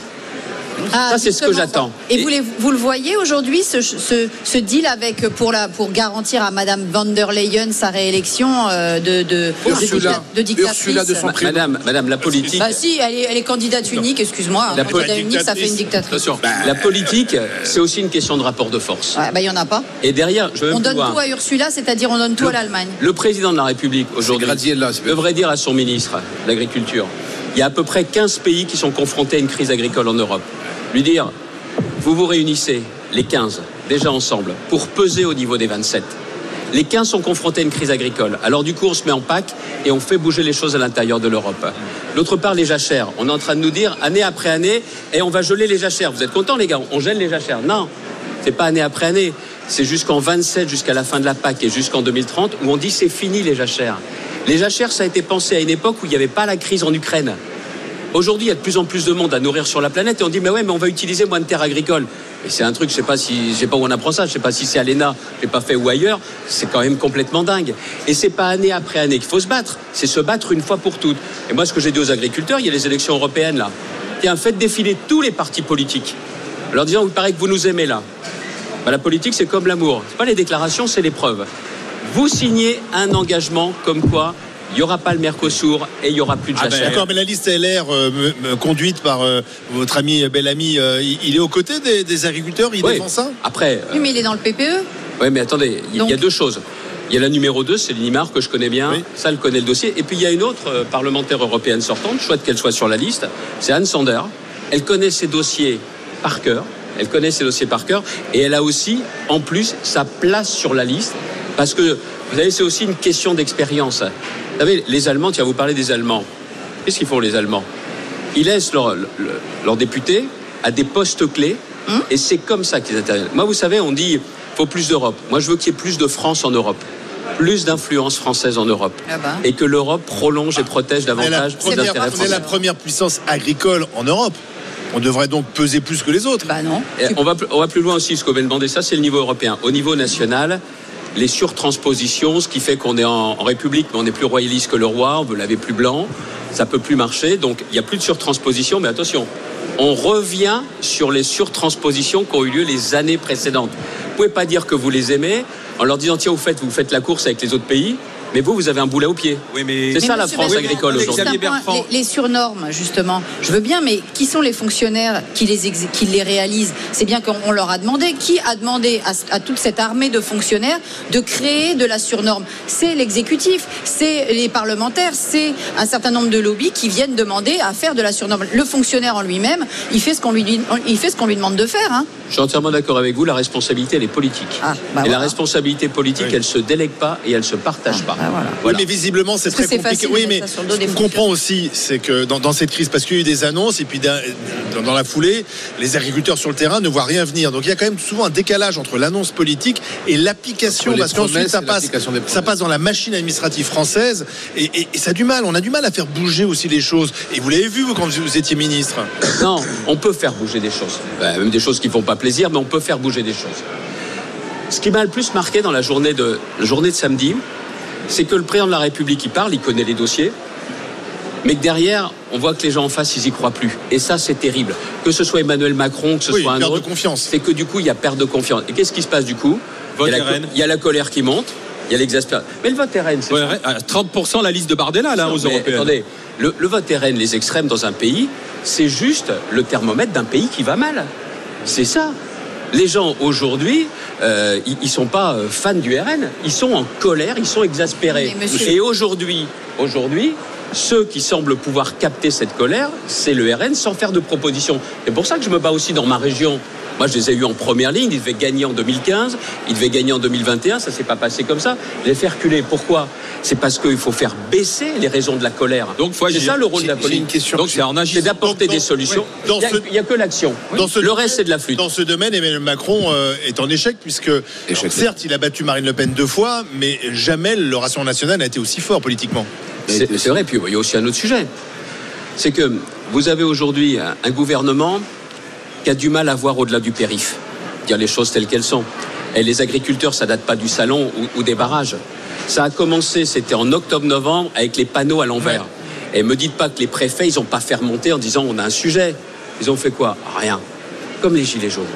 C'est-à-dire qu'ils ont du mal à ressentir Pourquoi? qu'est l'agriculture. Pourquoi?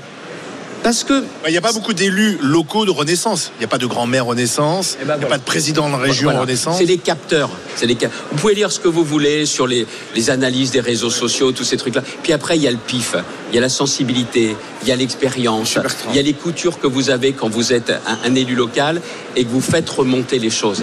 Et ça, ils n'ont pas ces capteurs-là. Et tiens, on a parlé. Mais comment on peut laisser le, le système de santé dans cet état-là? Comment on peut aussi avoir une politique de logement où on a des reportages à la télé où des gens qui bossent dorment dans leur voiture et ça n'émeut personne à Paris. Où les gens aujourd'hui ont dit il y a une crise de la natalité, mais déjà euh, au- au-delà du pouvoir d'achat, le logement c'est important pour savoir si vous agrandissez la famille ou pas. Et ils percutent pas. Et c'est ça qui est dangereux. Et c'est ça aussi qui fait que la colère, elle continue à monter dans notre pays. Ouais, mais Il vous disiez c'est le thermomètre, sauf que là, l'adhésion aux, aux idées du Rassemblement national, elle est là. C'est pas uniquement, c'est pas uniquement la colère. D'autant, je, je complète ce que dit Alain, euh, l'électorat du Rassemblement national, il a gonflé aussi avec euh, l'électeur LR qui a déserté LR parce que LR a ou euh, euh, accepté certaines compromissions avec la Macronie ou bien s'est ramolli, etc. Donc là, il y a eu un peu de durcissement avec euh, Monsieur Ciotti, Monsieur Vauquier, etc. Mais la réalité, c'est que aujourd'hui, le Rassemblement national s'est positionné là où vous étiez il y a quelques années. Et en particulier, excusez-moi, mais les grandes promesses de Nicolas Sarkozy pendant sa campagne de 2007 qui n'ont pas été tenues par rapport justement à ce discours qui était plutôt proche de feu euh, Rassemblement national qui s'appelait à l'époque le FN. Mais aujourd'hui, il y a eu une forme de trahison de la part de LR, donc euh, l'électeur s'en va. Bon, On change de boutique hein, quand ça compte. Alors, Attendez, réponse, moi, peu de moi, temps. je, moi, je suis Ouais. gaulliste, je suis gaulliste, je suis adhérent de LR aujourd'hui. Le stand des Hauts-de-France, on est deux à avoir battu le Front National Le Pen deux fois. Moi, j'ai fait reculer de 15 points. Pourquoi? Ça, c'est vrai. Tout simplement parce que clairement, j'ai des valeurs, l'autorité, le travail, et les gens pensent ce qu'ils veulent de moi. Ils sont pas amoureux de moi forcément, mais je fais le boulot et je me bats pour eux. Justement, Et ça, c'est ce qui fait la différence. Et dans ce que vous dites aujourd'hui, moi, je pense qu'aujourd'hui, les Français ne croient plus à Macron et à la Macronie. Mais au fond d'eux, ils savent que les solutions, elles viendront pas du Rassemblement national. Alors, il faut proposer un autre choix. Et moi, c'est ce que je veux faire, et je vais être très clair avec vous. Faudra rassembler bien au-delà de LR. Et, et aussi avec une logique. Moi, je suis d'une droite qui courra jamais après l'extrême droite. C'est peut-être le RN qui rassemblera- c'est peut-être le RN qui vous rassemblera pas, madame. avec lui. Je crois- Madame, regardez-moi bien, jamais. Vous, et ce que j'ai fait, ce que oui. j'ai fait, ben, quand vous avez une colonne vertébrale et des convictions, vous restez sur ce que vous êtes, et c'est comme ça que j'ai gagné deux fois. Et Xavier Bertrand, vous êtes toujours en lice pour la prochaine présidentielle Vous Oui, n'avez je l'ai pas dit. renoncé Je l'ai dit. Monsieur. Bertrand, vous j'ai bien l'intention, effectivement, d'être candidat, sans refaire les erreurs de la fois précédente. Merci Xavier Bertrand, merci d'avoir été avec nous, le pourra. président de la région du Hauts-de-France. Regardez, il y a des régionales de l'étape qui vont venir nous voir pour conclure euh, cette émission d'aujourd'hui. Ce sont les dames de la confrérie gastronomique Bonjour, du haricot de Soissons. Bonjour, Alors, mesdames. Mais c'est quoi la particularité du haricot de Soissons alors Et monsieur Ça, ce sont des battantes qui ont obtenu la reconnaissance du haricot de Soissons, mais elles vont tout vous raconter mieux que moi. Alors quelle est la part... venez, venez à côté de moi, madame. C'est quelle est la particularité du haricot de Soissons alors Déjà, c'est le plus gros de France. C'est le gros haricot, donc. C'est ouais. le gros haricot et il a obtenu l'IGP l'année dernière. Ah, IGP. Donc, euh, gage de sa reconnaissance. Très bien. Et franchement, je vous conseille d'y goûter. Ben, on va goûter le haricot de Soissons. Merci euh, d'avoir été avec nous. Merci, Xavier Bertrand. Xavier Bertrand. On revient demain sur le stand de la région des Hauts-de-France. On sera là demain en direct, notamment avec euh, la ministre Olivia Grégoire qui sera, qui sera avec nous demain pour justement parler des, des actions du gouvernement et la Chambre d'agriculture de la région des Hauts-de-France pour évoquer justement aussi les, les paysans et ce qui va se passer dans les semaines à venir. Passez une bonne journée et continuez de débattre avec Estelle Denis dans Estelle Midi. Oui, dans un instant, dans Estelle Midi, on va parler de Tony Estanguet qui souhaite une trêve sociale pendant les JO. Pas de, grève pour ne pas que la fête soit gâchée. D'accord, pas d'accord avec lui. On en débat dans un instant avec vous dans Estelle Midi.